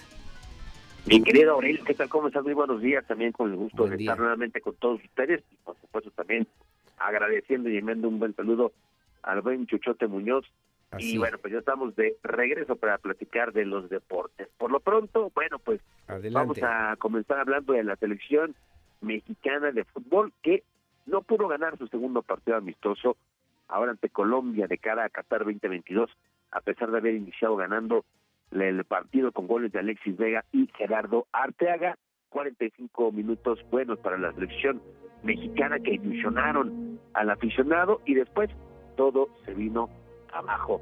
Contra todo pronóstico, México mostró una cara muy diferente desde los primeros minutos ante un rival de peligro y calidad como lo es la selección cafetalera. En cinco minutos el Tri provocó la pena máxima cuando Luis Díaz perdió un balón en el área y al intentar recuperarlo derribó por detrás a Auriel Antuna sin pensarlo el árbitro pitó el penal que posteriormente Alexis Vega cobraría con su eh, pie izquierdo para abrir el marcador.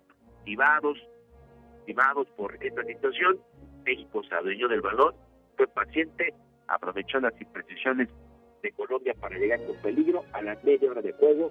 El trío obtuvo su recompensa con una gran jugada del conjunto iniciada por Eric Gutiérrez, quien buscó a Vega en el área, pero bueno, pues este dejó pasar el balón para la, llegada de Gerardo Arteaga y la definición inmejorable del jugador para el 2-0. Colombia despedía la primera parte este con un frentazo por ahí de Davidson Sánchez que prometía mucho más, pero pues que se fue desviado del arco de Ochoa. Ya para el complemento, ahí cambió todo. México perdió la brújula, Colombia optó por la contundencia, en tan solo 10 minutos los cafetaleros cambiaron el rumbo del partido con el doblete de Luis eh, Sinisterra y bueno pues eh, ya con el eh, empate, el doblete, bueno pues le motivaba al equipo colombiano que no soltó el balón en toda la segunda mitad, lucieron más cercanos al tercer golpe que México y bueno pues al minuto 77 Rafael Santos asistió a Wilmar Barrios y conectó el balón de aire desde la media luna para mandar su disparo al ángulo lejos de las manos de Guillermo Ochoa para marcar el gol de la voltereta. Así, México, que iba ganando 2-0, termina perdiendo tres goles por cero ante la selección de Colombia. ¿Qué dice Gerardo el Tata Martino, técnico de la selección mexicana de fútbol? Escuchemos sus palabras yo le puedo contar el, análisis que yo tengo, no lo que eh, le tengo que decir a la definitiva. Este, cuando un equipo no gana, em, la perspectiva de afuera es totalmente distinta. Y yo mi obligación es decir que nosotros jugamos reconociendo que perdimos un partido que ganábamos 2 a 0, eh, yo no creo que en ningún momento nos hayan borrado, creo que tuvimos 15 minutos donde estuvimos este, desconcentrados, donde perdimos el marcaje en una pelota parada, eh, donde nos hicieron un tercer gol que es poco evitable analizándolo desde el lugar que se analice. Eh, y, teniendo un primer tiempo de lo mejor de en cuatro años, este, incluso con, pudiendo haber hecho algún gol más, y teniendo la rebeldía de los últimos 15 minutos salir a buscar el partido con muchos chicos jóvenes que están jugando los primeros partidos en la selección. Con eso me quedo yo.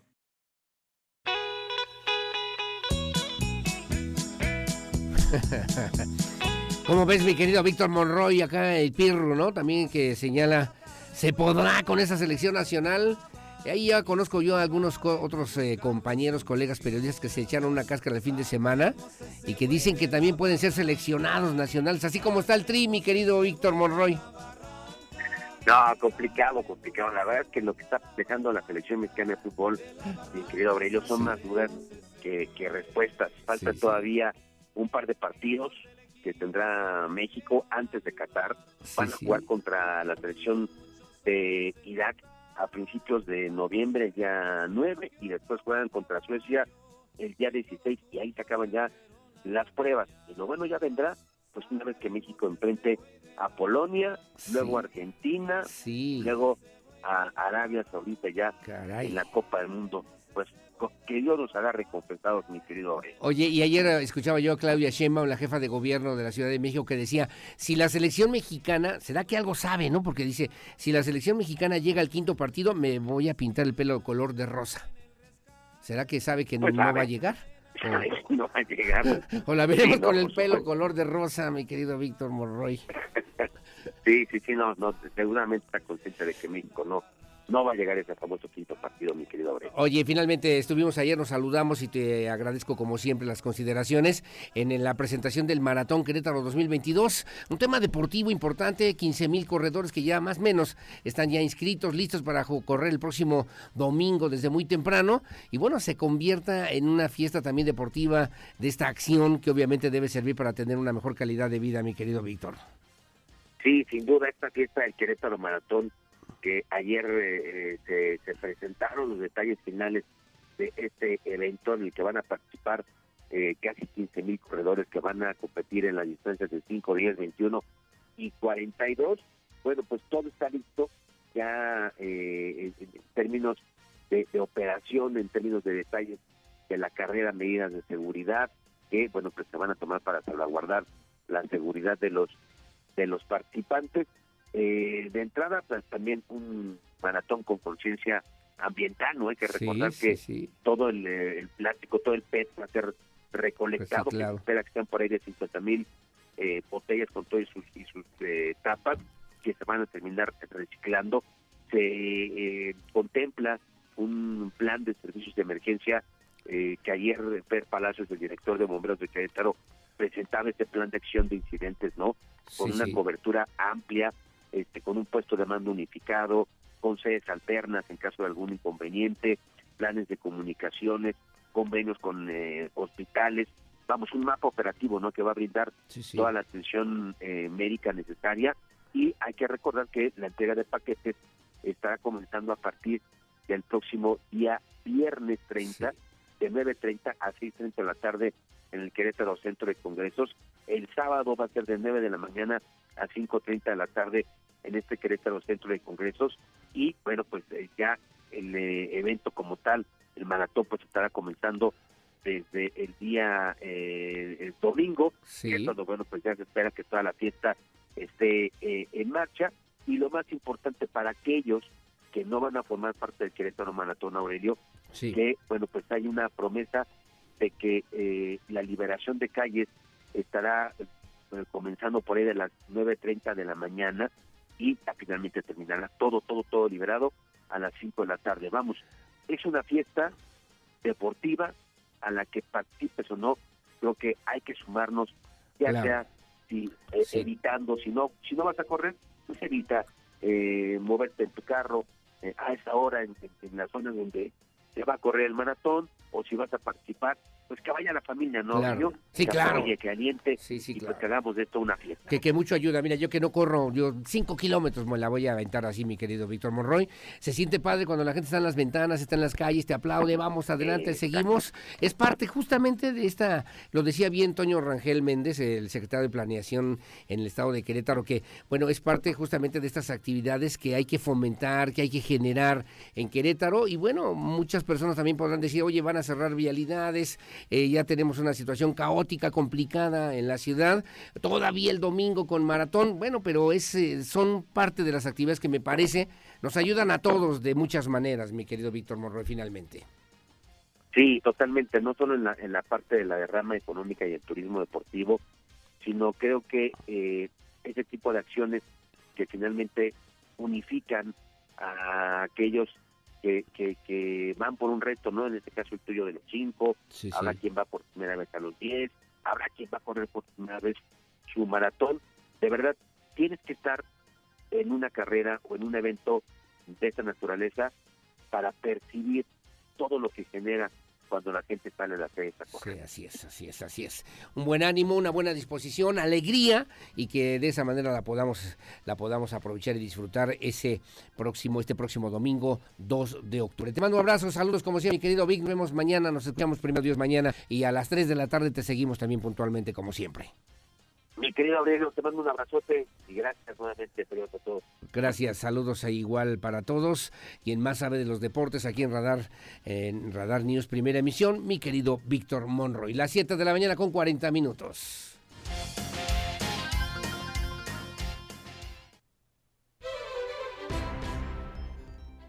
Bueno, hacemos una pausa, hacemos una pausa, regresamos enseguida con más aquí en Radar News en esta primera emisión. ¿Que ¿A qué horas vas a poner las de José José, mi querido Pirro, que hoy cumple tres años de fallecido?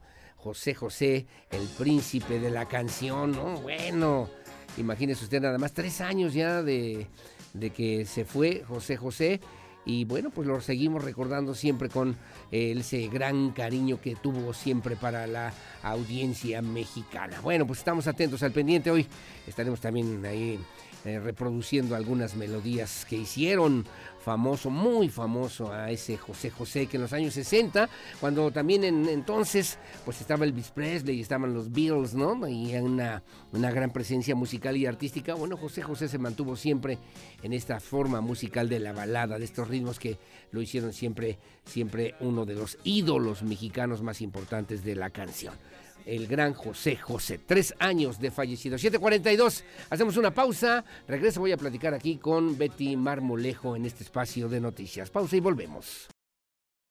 La opinión Radar News.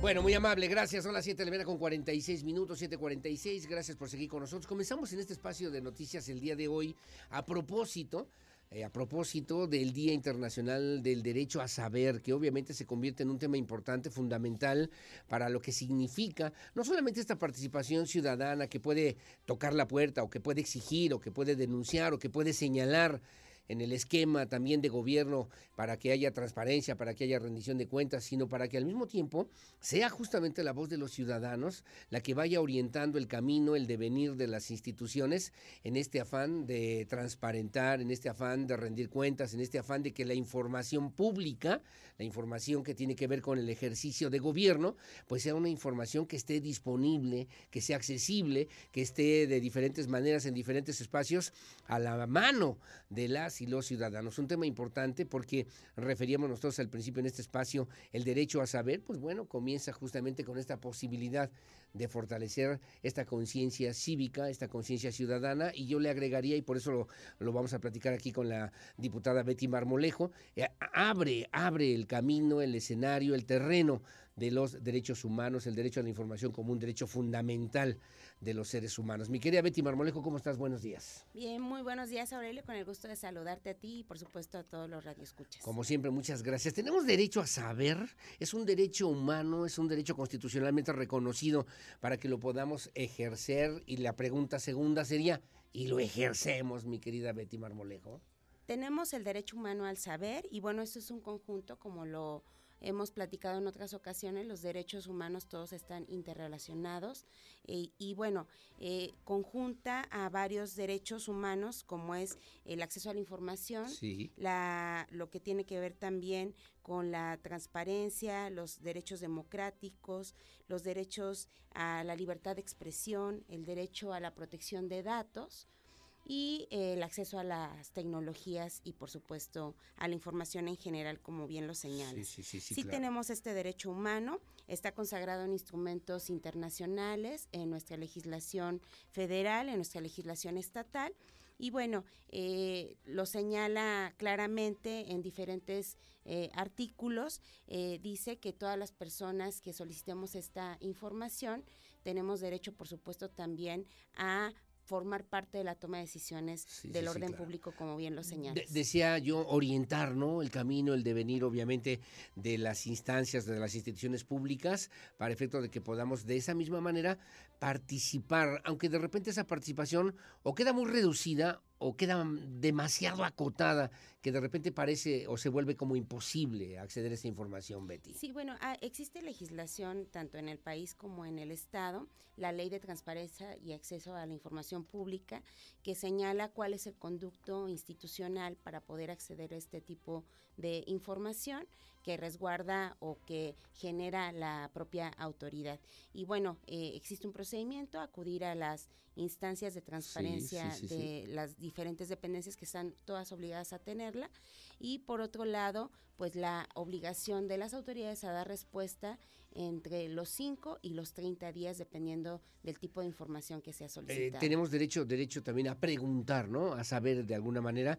Pero ¿qué pasa cuando de repente los gobiernos te dicen, ¿qué crees? Esta información tiene una clasificación determinada, qué tal que esta información que tiene que ver, y lo vemos recientemente, incluso este gobierno de la República, el gobierno federal que encabeza Andrés Manuel López Obrador, ha tomado decisiones importantes en varios temas que son relevantes para la vida nacional. El tema de la vacuna, por ejemplo, contra COVID-19, que es información restringida hasta el momento y que pase un lapso eh, para que podamos nosotros conocer los detalles de cómo fue el tema de las vacunas, a quién la compraron, cuánto costaron, en fin, y, que de repente se vuelven informaciones muy importantes. Ayer hablábamos de los ocho años de Ayotzinapa, que también han sido informaciones que no han sido totalmente claras y que no han servido para darle luz a lo que hoy por hoy representa y significa justamente este derecho humano a poder conocer la verdad, mi querida, mi querida Betty Marmolejo, ¿no? La verdad a la que tenemos derecho todos los ciudadanos. Sí, existe una clasificación que pueden darle las autoridades como reservada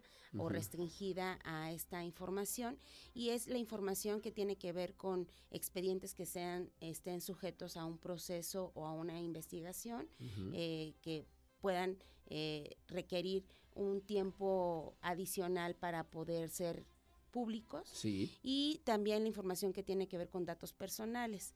Esto pues es parte también de otro derecho humano. Sí, claro, aunque aquí hacíamos un comentario nada más así rápidamente, pero había una persona que estaba hospitalizada en el Seguro Social, no había fallecido y de repente las funerarias ya le estaban hablando a la familia. Eso es una, eso es una falta administrativa, eso es un delito, eso cómo lo podemos interpretar, Betty eh, es, es un delito porque todas las autoridades estamos obligadas a, proteger los datos de las personas que pues eh, tienen que ver con su integridad, con su eh, privacidad y este pues el exponerlas eh, genera una serie de riesgos para las personas. Está sancionado ese tipo de acciones. está sancionado. Y la otra es lo que estamos viendo hoy por hoy, ¿no? El informe del gobernador, el informe de los presidentes municipales, presidentas municipales, incluso hasta de los mismos legisladores con esta obligación de, eh, de informar. Es que le iba a poner, de realmente informar a la sociedad lo que están haciendo, porque además están utilizando recursos públicos. Sí, este, este derecho involucra eh, la participación de todos. Por un lado, las autoridades deben de generar esas acciones, deben de generar esos programas, esas políticas públicas para transparentar la información, para hacer del conocimiento de los ciudadanos eh, lo que está sucediendo con la administración de los recursos de carácter público también. Y por otro lado, los ciudadanos deben de estar muy atentos en la supervisión, en el la aplicación correcta, particularmente de estos recursos públicos y en la exigencia, por supuesto, de la rendición de cuentas. Una exigencia que se hace más accesible. Tú hablabas de los derechos humanos, hablabas de esta visión democrática incluso que deben tener los derechos humanos, que realmente funciona de esa forma para los ciudadanos. O sea, los ciudadanos en la calle, en el mercado, en la escuela, en la oficina, de repente, ah, yo sé que puedo consultar esta información, yo sé que puedo tener este dato, yo sé que puedo tener esta otra información. Si es así o de repente la sentimos, no se te hace muy lejos, muy lejana la realidad de los ciudadanos. Pues en general los derechos humanos creo que por eso tenemos toda la responsabilidad los eh, funcionarios públicos de difundir, promover la, el ejercicio de los derechos humanos.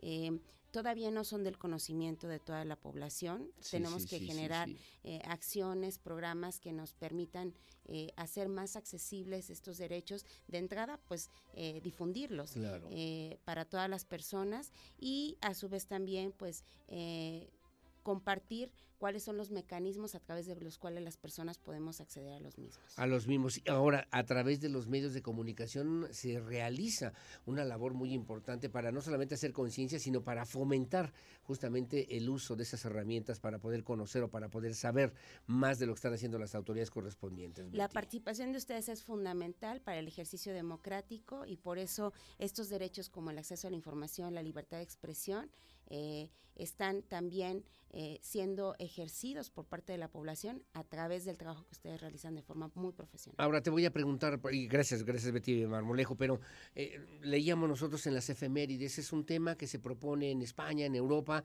este derecho, el Día del Derecho a Saber, en el 2013, o sea, hace 10 años, 9 años. Siendo un derecho humano, no tendríamos que tener todavía, pues por lo menos una mayor antelación para que este derecho realmente fuera eh, más eh, conocido, que fuera más arraigado dentro de las mismas sociedades contemporáneas? Pues existe desde la Declaración Universal de los Derechos Humanos, eh, es esa posibilidad que tenemos las personas de formar parte de la toma de decisiones de orden público. Sin embargo, pues con el paso del tiempo se han creado las instituciones, se han creado estos instrumentos que nos permiten a través de la ley también el poder conocer y, y, que la ciudadanía sepamos eh, cómo acceder a estos derechos. Acceder a estos derechos y cómo además, eh, diría la palabra, romper de repente, ¿no? Esas limitaciones, esos bloques que empañan lo que tiene que ver con el ejercicio público y que además los servidores públicos, los funcionarios públicos, tienen la plena y absoluta obligación de dar respuesta, de cumplir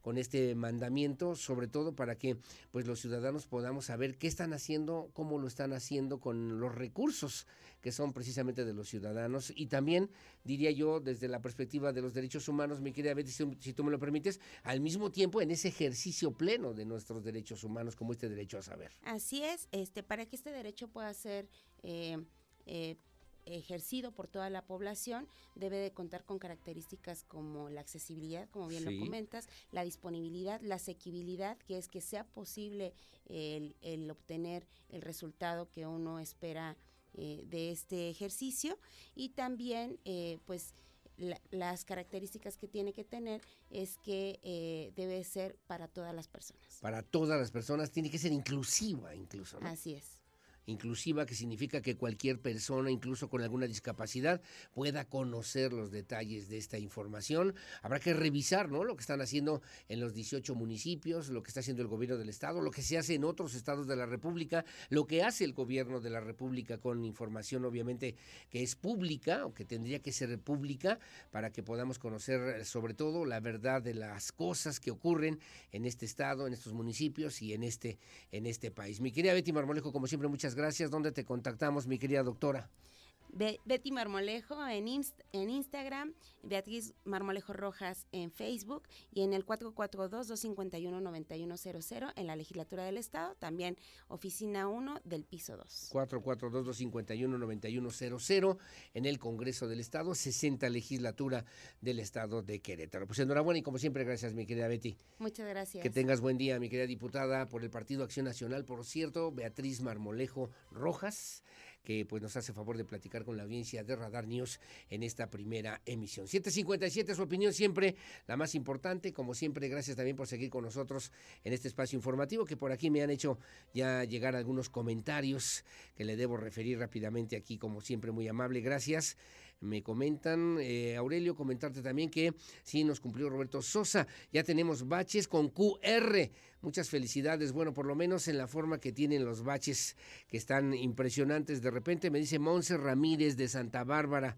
Ojalá que lo puedan también revisar con QR baches allá en Corregidora. Bueno, vamos a la pausa. Su opinión siempre la más importante. Volvemos enseguida con más aquí en Radar News, primera emisión. Volvemos.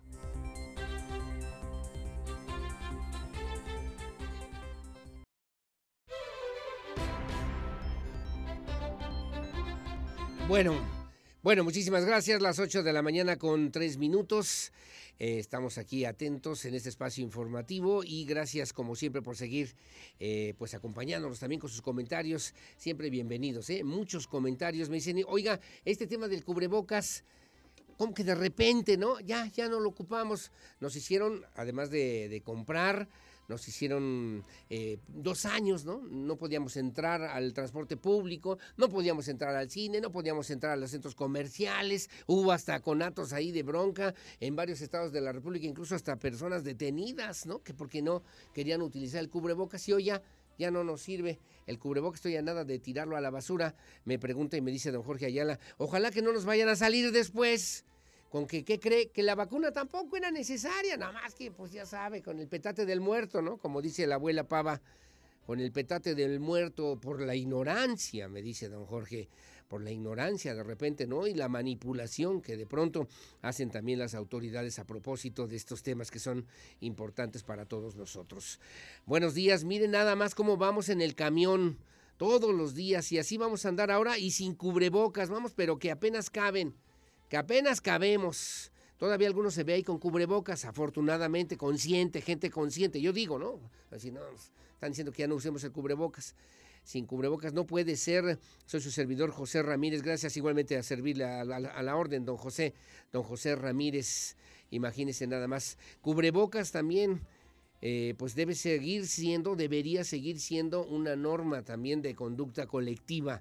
Paso el comentario con todo gusto y aquí lo, hacemos, lo hacemos saber. Gracias, don José, que tenga buen día. ¿Qué es esto? Una foto de una coladera, Lucía de una coladera. Buenos días, señor Peña. Mire, acá hay un registro sin tapa. Qué peligroso, ¿eh? Yo imagino un bebé, un niño que sale a la calle de pronto, camina y no se da cuenta, una persona mayor, un invidente, carambas. Ahí va a decir otra cosa, pero no, no me dejan decirlo de esa forma. No, no, sí me dejan, pero no, me gusta a mí.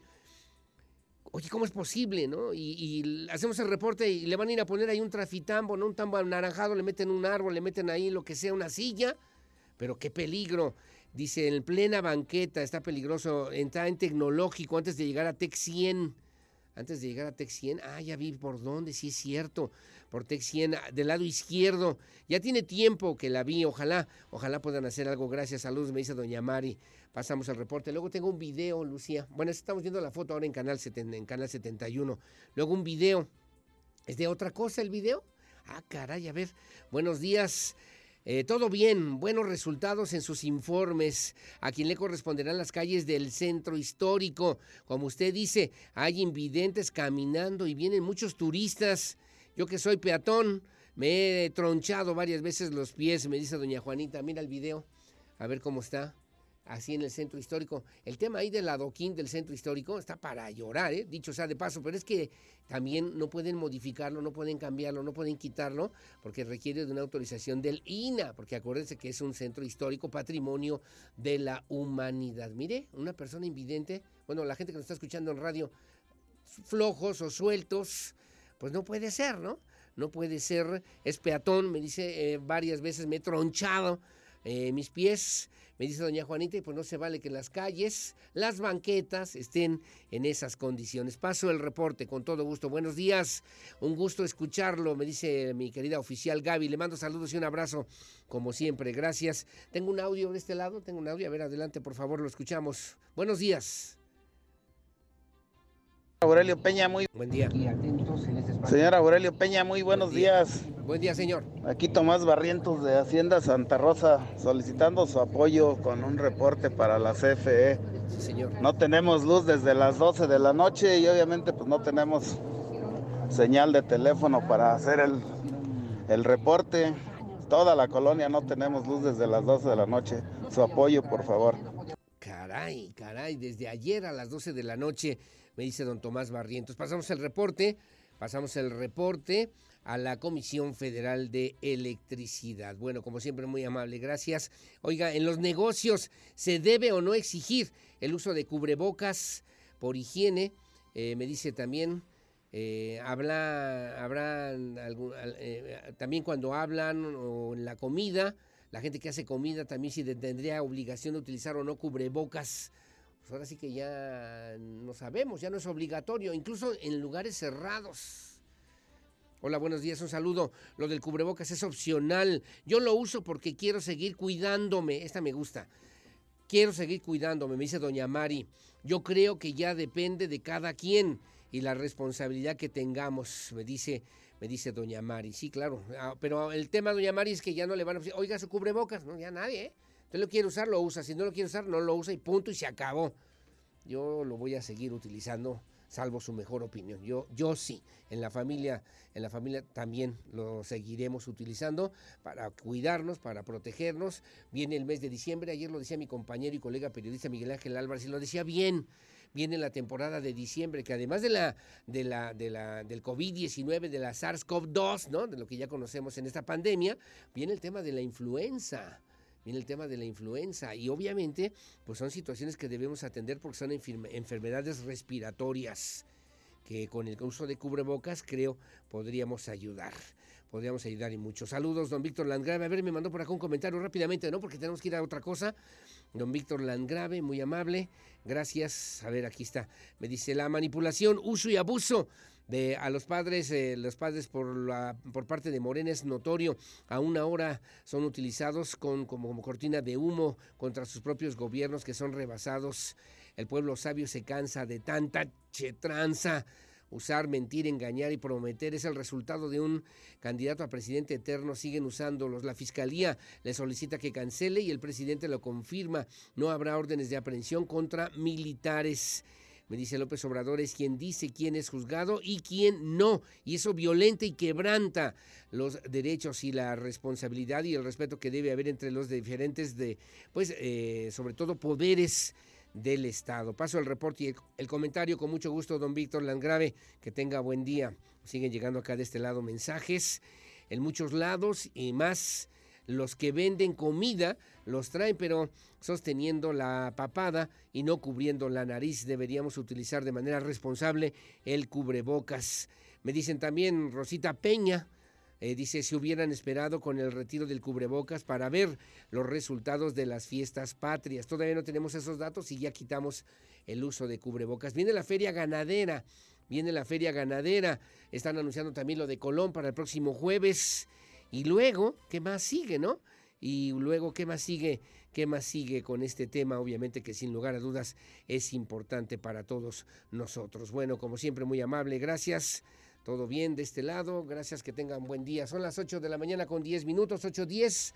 El tema de la fibra óptica, también importante, se han realizado los trabajos para aumentar la red de fibra óptica en 175 kilómetros del municipio de Querétaro. Se han alcanzado ya un total de 825 kilómetros y se cuenta ya con un tendido de fibra óptica necesario para la instalación de 3.000 nuevas cámaras de videovigilancia en puntos estratégicos en las siete delegaciones municipales. Así lo refirió el director de informática de la Secretaría de Seguridad Pública Municipal, Eduardo Cañero, que así lo refirió a los micrófonos de Radar News Primera Emisión. Adelante, por favor.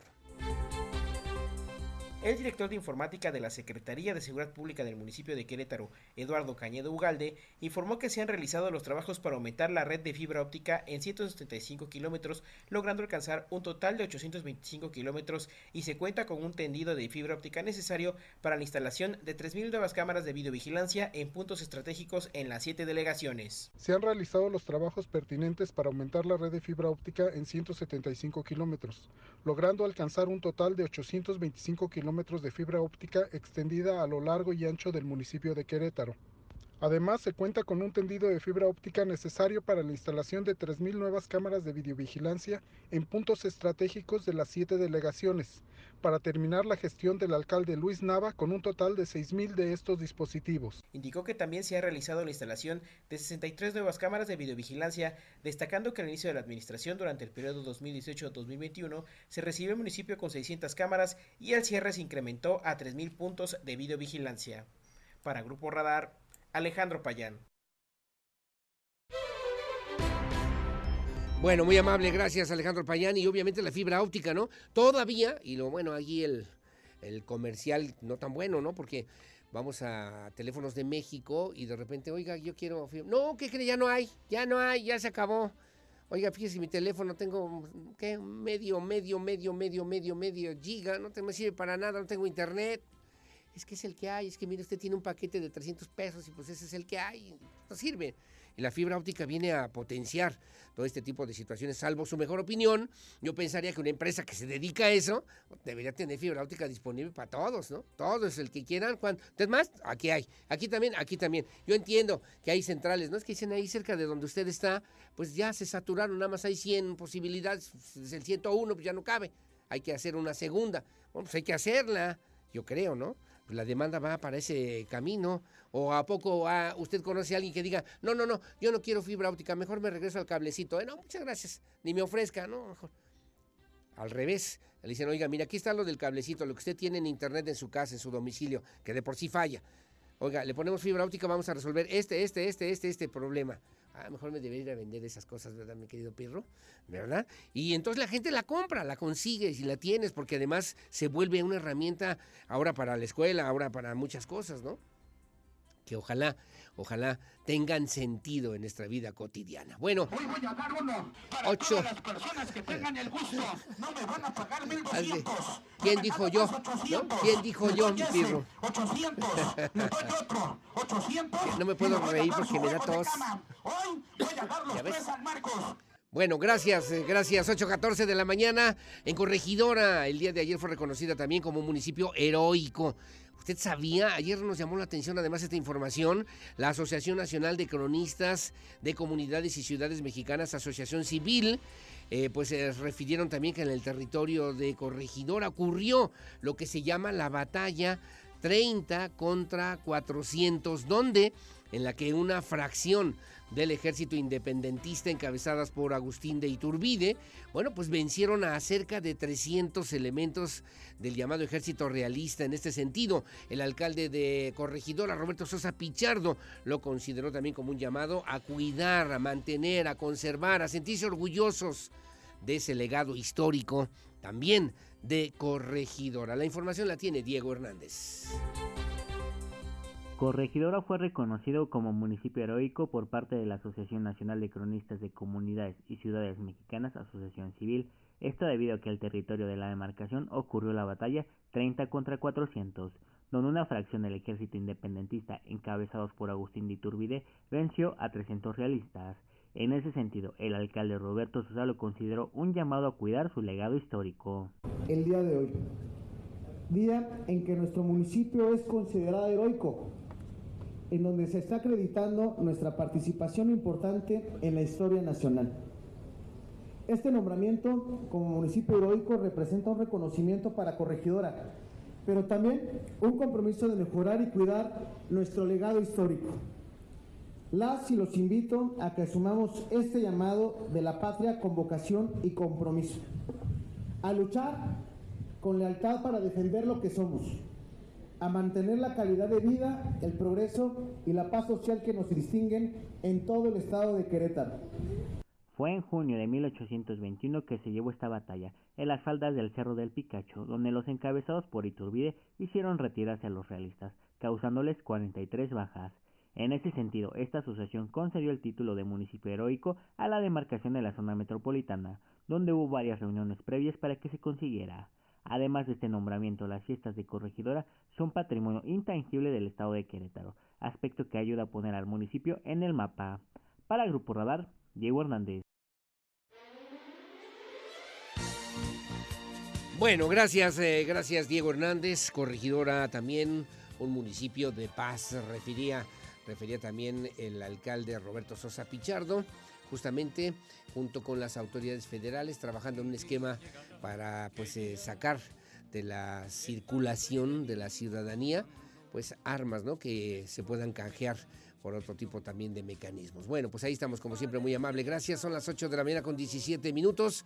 Hacemos una pausa. Es José José aquí en Radar News en esta primera emisión. Tres años de fallecido el gran, gran José José. ¿Con cuál, no? Con cuál nos identificamos muchos, con muchas canciones.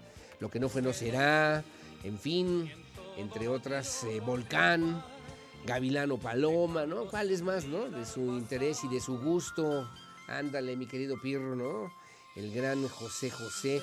Yo, yo no sabía, fíjate que José José se puso José por su papá y José también por él, ¿no? Pero su papá también fue alcohólico y falleció justamente por esta misma enfermedad lamentable, ¿no? Lamentable. Y bueno, en sus primeras presentaciones siempre José José utilizó el nombre artístico de Pepe Sosa y luego ya después de algunas situ- eh, una serie de situaciones en 1969 obtuvo ya un contrato de pues de grabación con RCA Víctor y ahí fue cuando dijo, bueno, pues tienes que poner tu nombre, pues José Sosa qué o Pepe Sosa qué. Fue cuando se puso José José José, el seudónimo de José eh, de José Sosa en honor justamente de su padre que había muerto un año antes víctima del alcoholismo. La nave del olvido, ¿qué tal? escrita por el compositor argentino Dino Ramos, El Triste de Roberto Cantonal, y bueno, en el Festival de la Canción Latina en 1970 en la Ciudad de México, cuya interpretación fue considerada como verdaderamente extraordinaria. Bueno, hoy José José aquí en Radar News en esta primera emisión. Son las 8 con 19 de la mañana. Hacemos una pausa. ¿Cuál es esa, Pierro? Ándale. Confundido. Hombre. Bueno, esa no la canto porque mira cómo ando, pero ya como ahorita, más o menos. Bueno, que la pase bien, hacemos una pausa, regresamos en Radar News, primera emisión. Pausa y volvemos.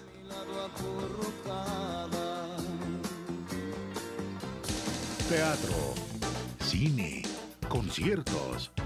El show business en Querétaro en Radar News Entertainment. ¿Qué tal? Mi nombre es Olivia Lara y esta es la información de cultura y espectáculos. Festival Internacional de Cine de Morelia. Para la vigésima edición del Festival Internacional de Cine de Morelia, el formato híbrido se mantiene, es decir, funciones y actividades presenciales, así como proyecciones y enlaces vía virtual. Para esta edición se tendrá la participación de 59 cortometrajes, 15 largometrajes documentales, 11 obras michoacanas y 10 cintas, que en total suman 95 trabajos de cineastas de distintos estados de la República Mexicana. También contarán con la presencia de Alejandro González Iñárritu, que presentará su nuevo filme Bardo, como parte de la función inaugural del festival. Aún se gestiona que esté presencialmente Guillermo del Toro acompañando el estreno de Pinocho. Solo se informó que hasta el momento se realizará un enlace virtual. El festival se llevará a cabo del 22 al 29 de octubre. En más, Querétaro se une a la celebración del Día Mundial del Turismo. La Secretaría de Turismo del Estado de Querétaro se une a las celebraciones del Día Mundial del Turismo bajo el lema Repensar el Turismo, con el que a nivel global se busca reiterar y comunicar la importancia del turismo como actividad esencial en la reactivación económica.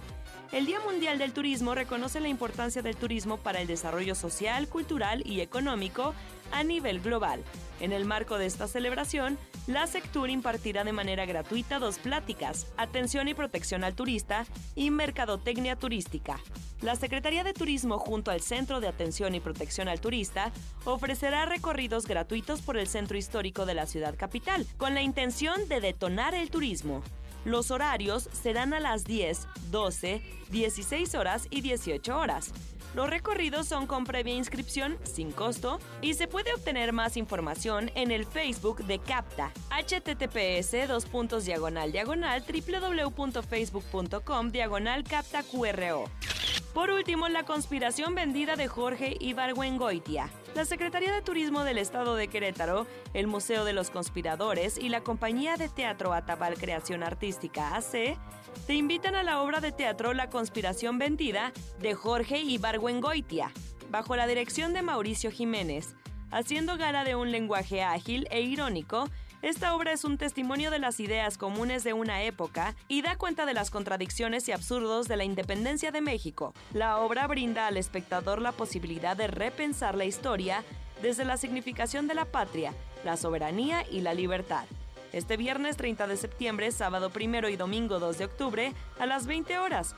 El Museo de los Conspiradores se encuentra ubicado en Andador 5 de Mayo, número 18, Colonia Centro. Para Grupo Radar, Olivia Lara. Bueno, gracias. Las 8 de la mañana con 28 minutos, 8.28. Ayer el gobernador del estado, Mauricio Curi González, acudió a la sesión del Consejo Directivo de Coparmex. Bueno, ahí refería justamente el jefe del Ejecutivo Estatal. Es una ruta para fortalecer el desarrollo económico y social que requiere hoy por hoy de la voluntad, dijo, y de la participación de todas y todos. Así lo señaló el gobernador del estado durante esta sesión del Consejo Directivo de la Confederación Patronal de la República Mexicana, Coparmex Querétaro, en la cual las y los integrantes del organismo pues refrendaron este compromiso con el fortalecimiento y competitividad en el estado. Curi González dijo también que los logros y los retos a los que se han enfrentado, por lo menos si lo hemos hecho desde Querétaro, desde Querétaro en su primer año al frente del gobierno estatal, eh, pues informó sobre los proyectos que se estarán realizando en materia de movilidad. Refirió también la seguridad, la seguridad, la energía, la salud, el agua, mismos que beneficiarán positivamente a las y los queretanos, así como también al sector privado, lo que se traducirá en una mejor calidad de vida, una mayor atracción de Inversiones, refirió también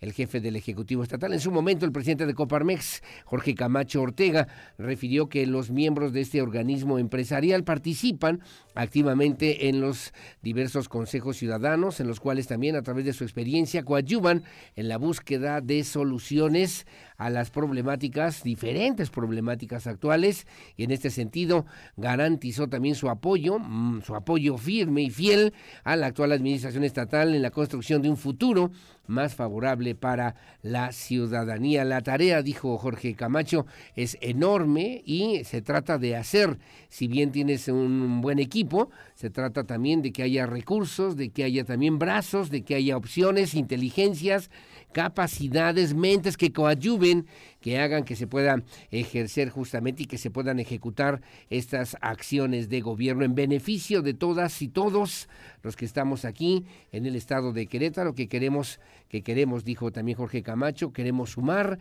queremos sumarnos, nos interesa muchísimo mantener ese rumbo que ha logrado Querétaro, que lo distingue incluso a nivel nacional, que se ha convertido en el único de los pocos estados que tienen un verdadero crecimiento económico, un verdadero desarrollo económico que genera empleos, que genera alternativas, que genera opciones y que obviamente convierte a Querétaro en un tema importante para el desarrollo de nuestro país, refirió también el presidente de Coparmex Querétaro, Jorge Camacho Ortega.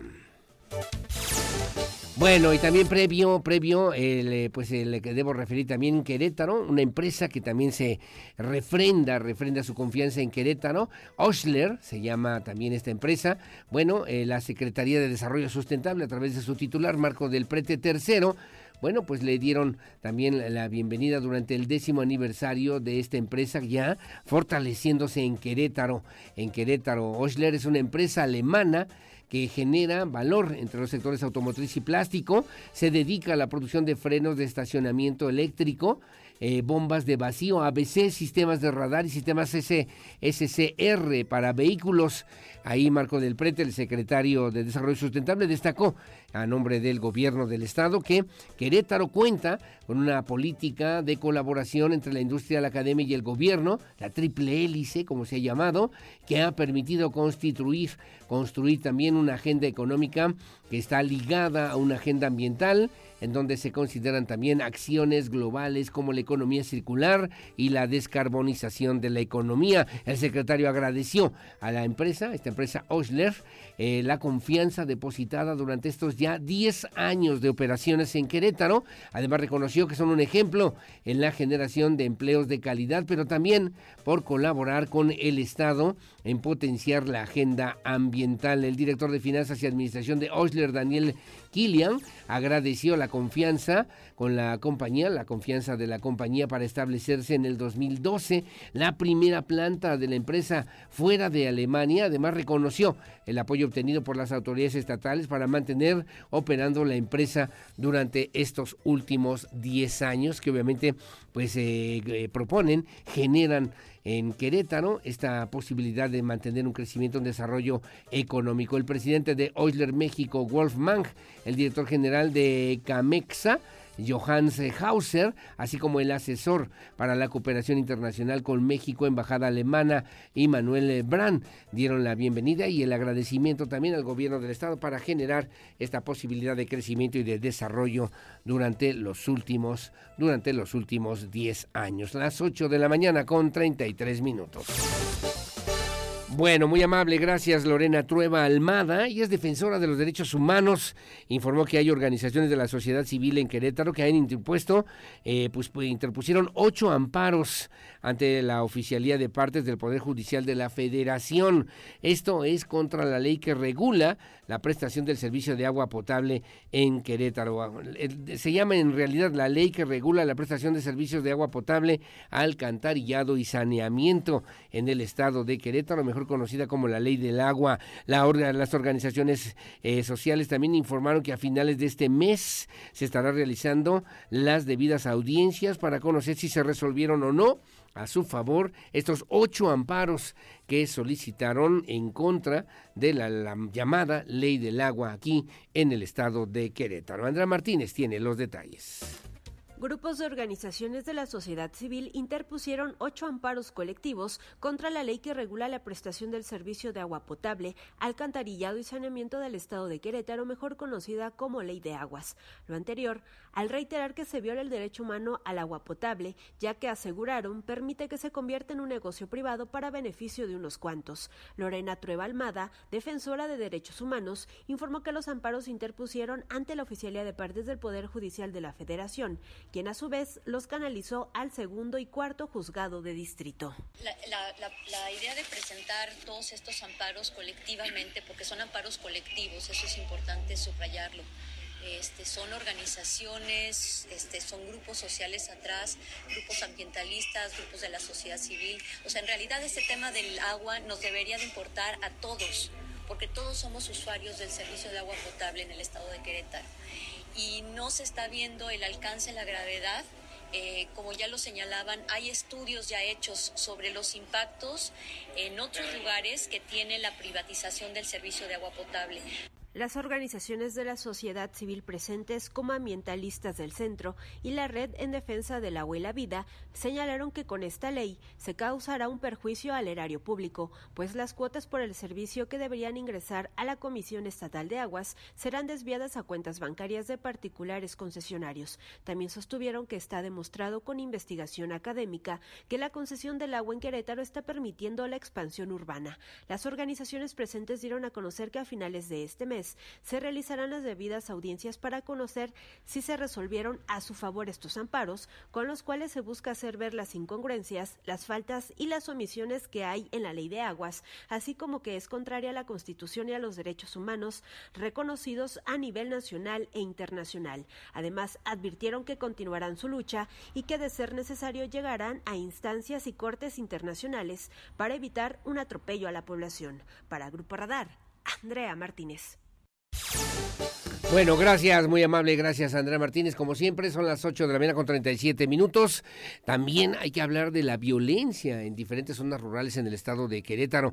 Ayer la directora del Instituto Queretano de las Mujeres, Marisol Curi, anunció que estarán trabajando para acercarse a las mujeres en las zonas rurales en el estado de Querétaro, facilitar la posibilidad de hacer denuncias a aquellas mujeres que sufren o han sufrido algún tipo de violencia en el estado de Querétaro, ya que han detectado que no saben cómo hacerlo, muchas mujeres, muchas de ellas no quieren o no pueden hacerlo, cómo acercarse a un abogado, incluso debido a que los procesos eh, pues les representa un costo económico alto considerable, muchas pues no denuncian una situación de violencia y bueno, la apertura del Instituto Queretano de las Mujeres, decía Marisol Curi, es justamente atender, escuchar estas voces de las mujeres que han sufrido algún acto de acoso, de violencia, de maltrato, que habrá que denunciar ante las autoridades correspondientes. Andrea Martínez también con los detalles. El Instituto Queretano de las Mujeres se acercará a las zonas rurales del Estado para facilitar la denuncia a aquellas mujeres que sufren o han sufrido algún tipo de violencia, anunció su directora Marisol Curi Lorenzo.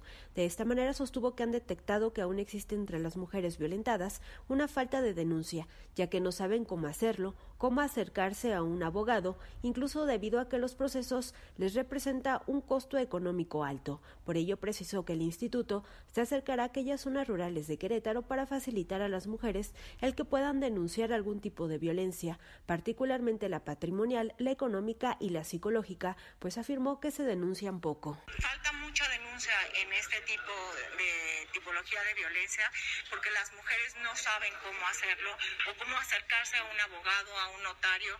Luego los procesos también son caros para hacerlo.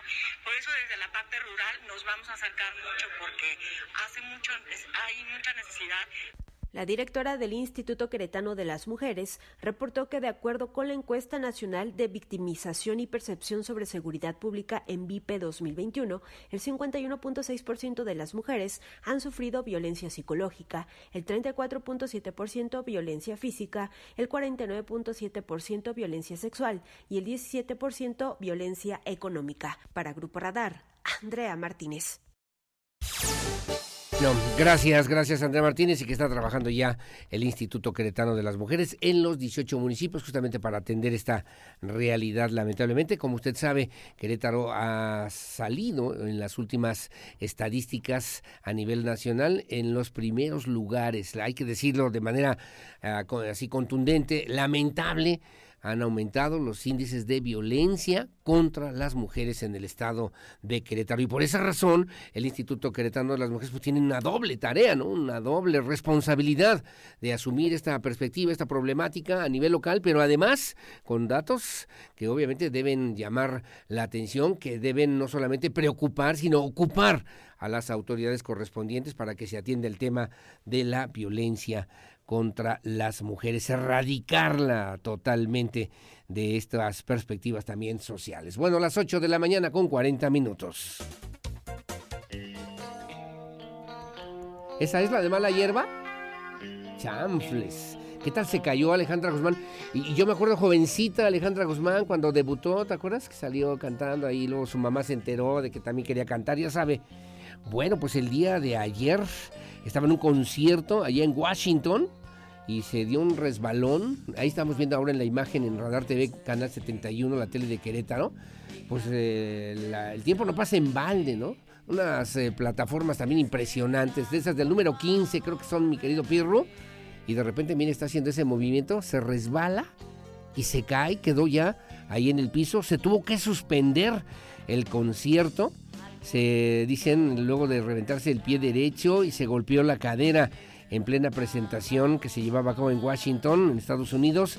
Estaba cantando esta que usted escucha, Mala Hierba, cuando, según ya en las redes sociales está circulando esta información, dio el mal paso, dio este mal paso la cantante mexicana Alejandra Guzmán, que pues perdió el equilibrio, literalmente se cayó hacia, hacia el costado, quedó estirada en el escenario y varios asistentes también pues eh, trataron de socorrerla, de ayudarla, como usted lo está viendo ahora en sus imágenes, y después de unos minutos se anunció la cancelación y el término del evento sin que el artista llegara a ponerse de pie o pudiera ponerse de pie nuevamente.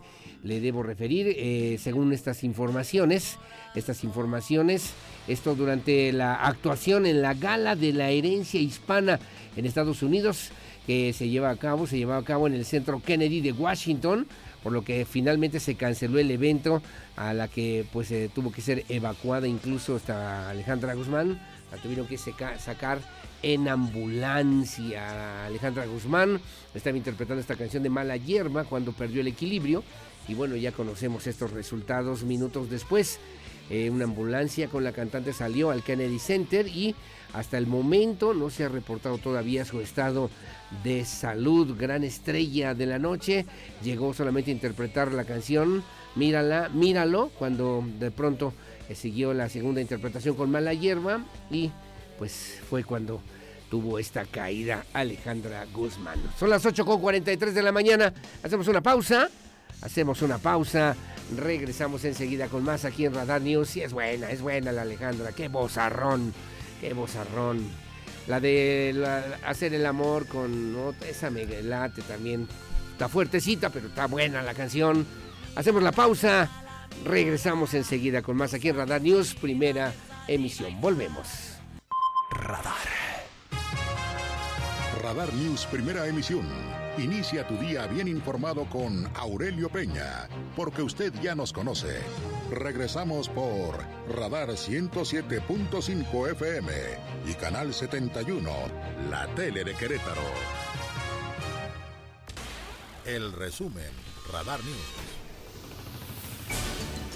Bueno, muy amable, gracias. Son las 8 de la mañana con 49 minutos, 8.49. El municipio de Corregidora, en este resumen del día de hoy, ya en este pues eh, miércoles 28 de septiembre del 2022 el municipio de Corregidora se sumó a la campaña Feria de la Paz y Desarme que realiza la Secretaría de Defensa Nacional para frenar el uso de armas de fuego, evitar accidentes y hechos delictivos.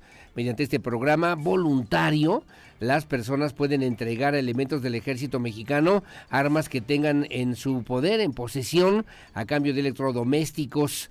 Los niños pueden canjear juguetes bélicos por unos de uso lúdico. Roberto Sosa Pichardo, el alcalde, presidente municipal de aquella demarcación, expresó su agradecimiento a nombre de las y los habitantes de aquella, de aquella demarcación por el apoyo, por el apoyo que eh, ha dado la Secretaría de la Defensa Nacional y que ha brindado en todo momento al municipio de Corregidor. Es la voz de Roberto Sosa Pichardo.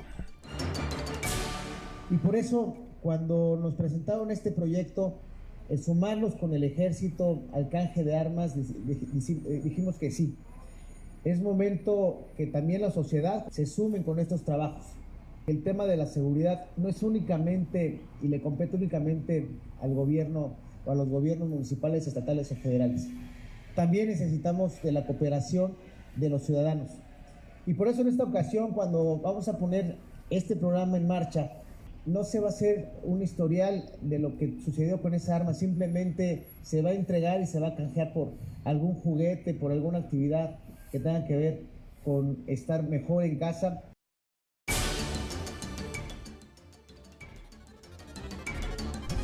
Muy amable, gracias. Eh, gracias la voz de Roberto Sosa Picharro, que decía, por cierto, ayer en entrevista que lo tuvimos aquí en Radar News, eh, que Corregidora se ha convertido en una frontera importante justamente para pues mantener esta seguridad que se ha trabajado de manera conjunta, autoridades municipales, estatales y también autoridades federales.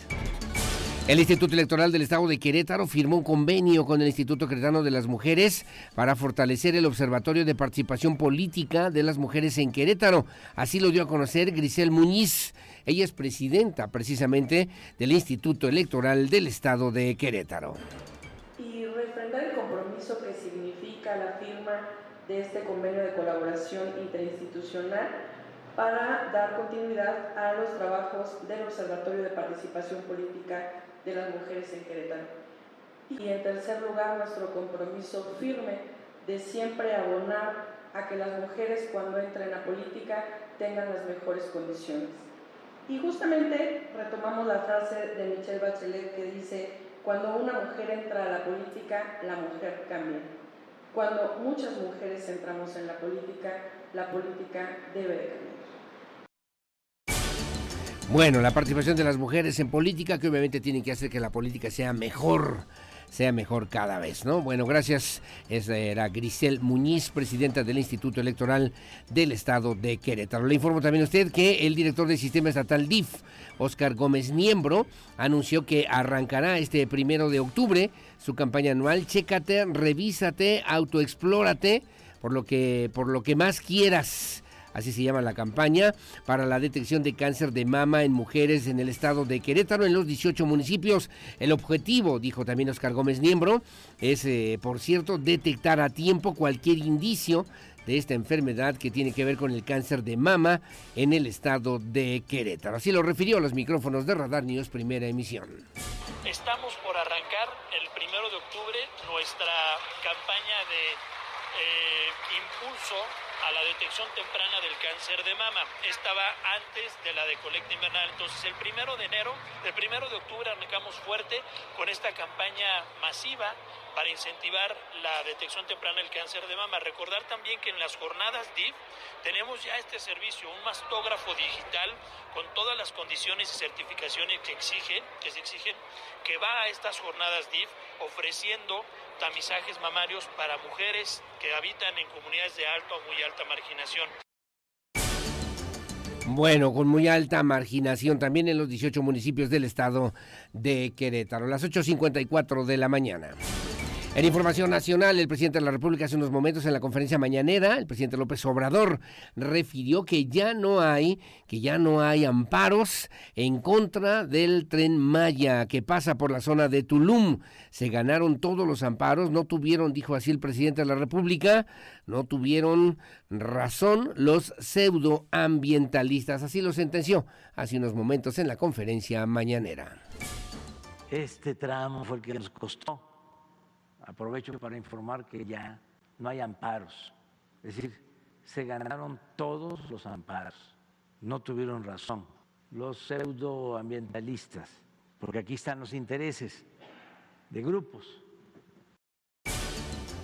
Bueno, son eh, tres amparos que por cierto revocaron, ¿no? Revocó el juez, juez revocó tres amparos contra el tramo 5 del tren Maya y bueno, pues obviamente tiene que ver con esta posibilidad que ya dijo el presidente, continuará esta obra como una de las obras pues eh, representativas de lo que es el gobierno de la cuarta transformación. Las 8 de la mañana con 55 minutos.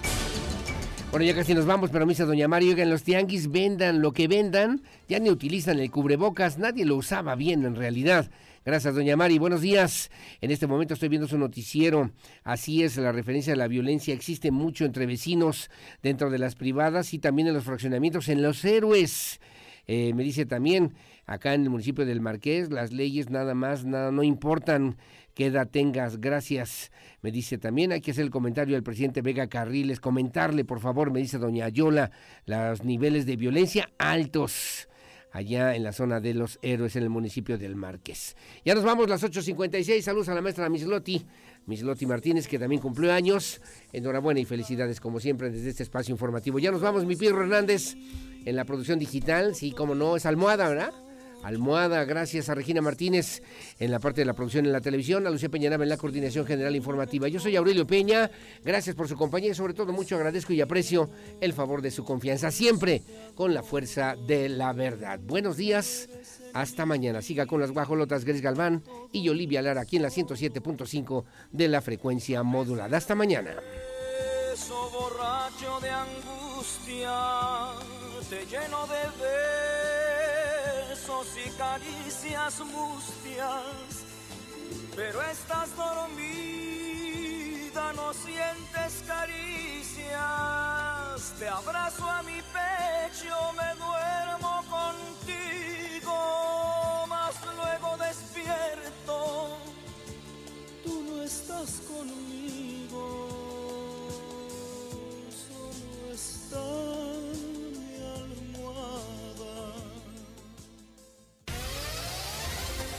ahora está listo para tomar buenas decisiones.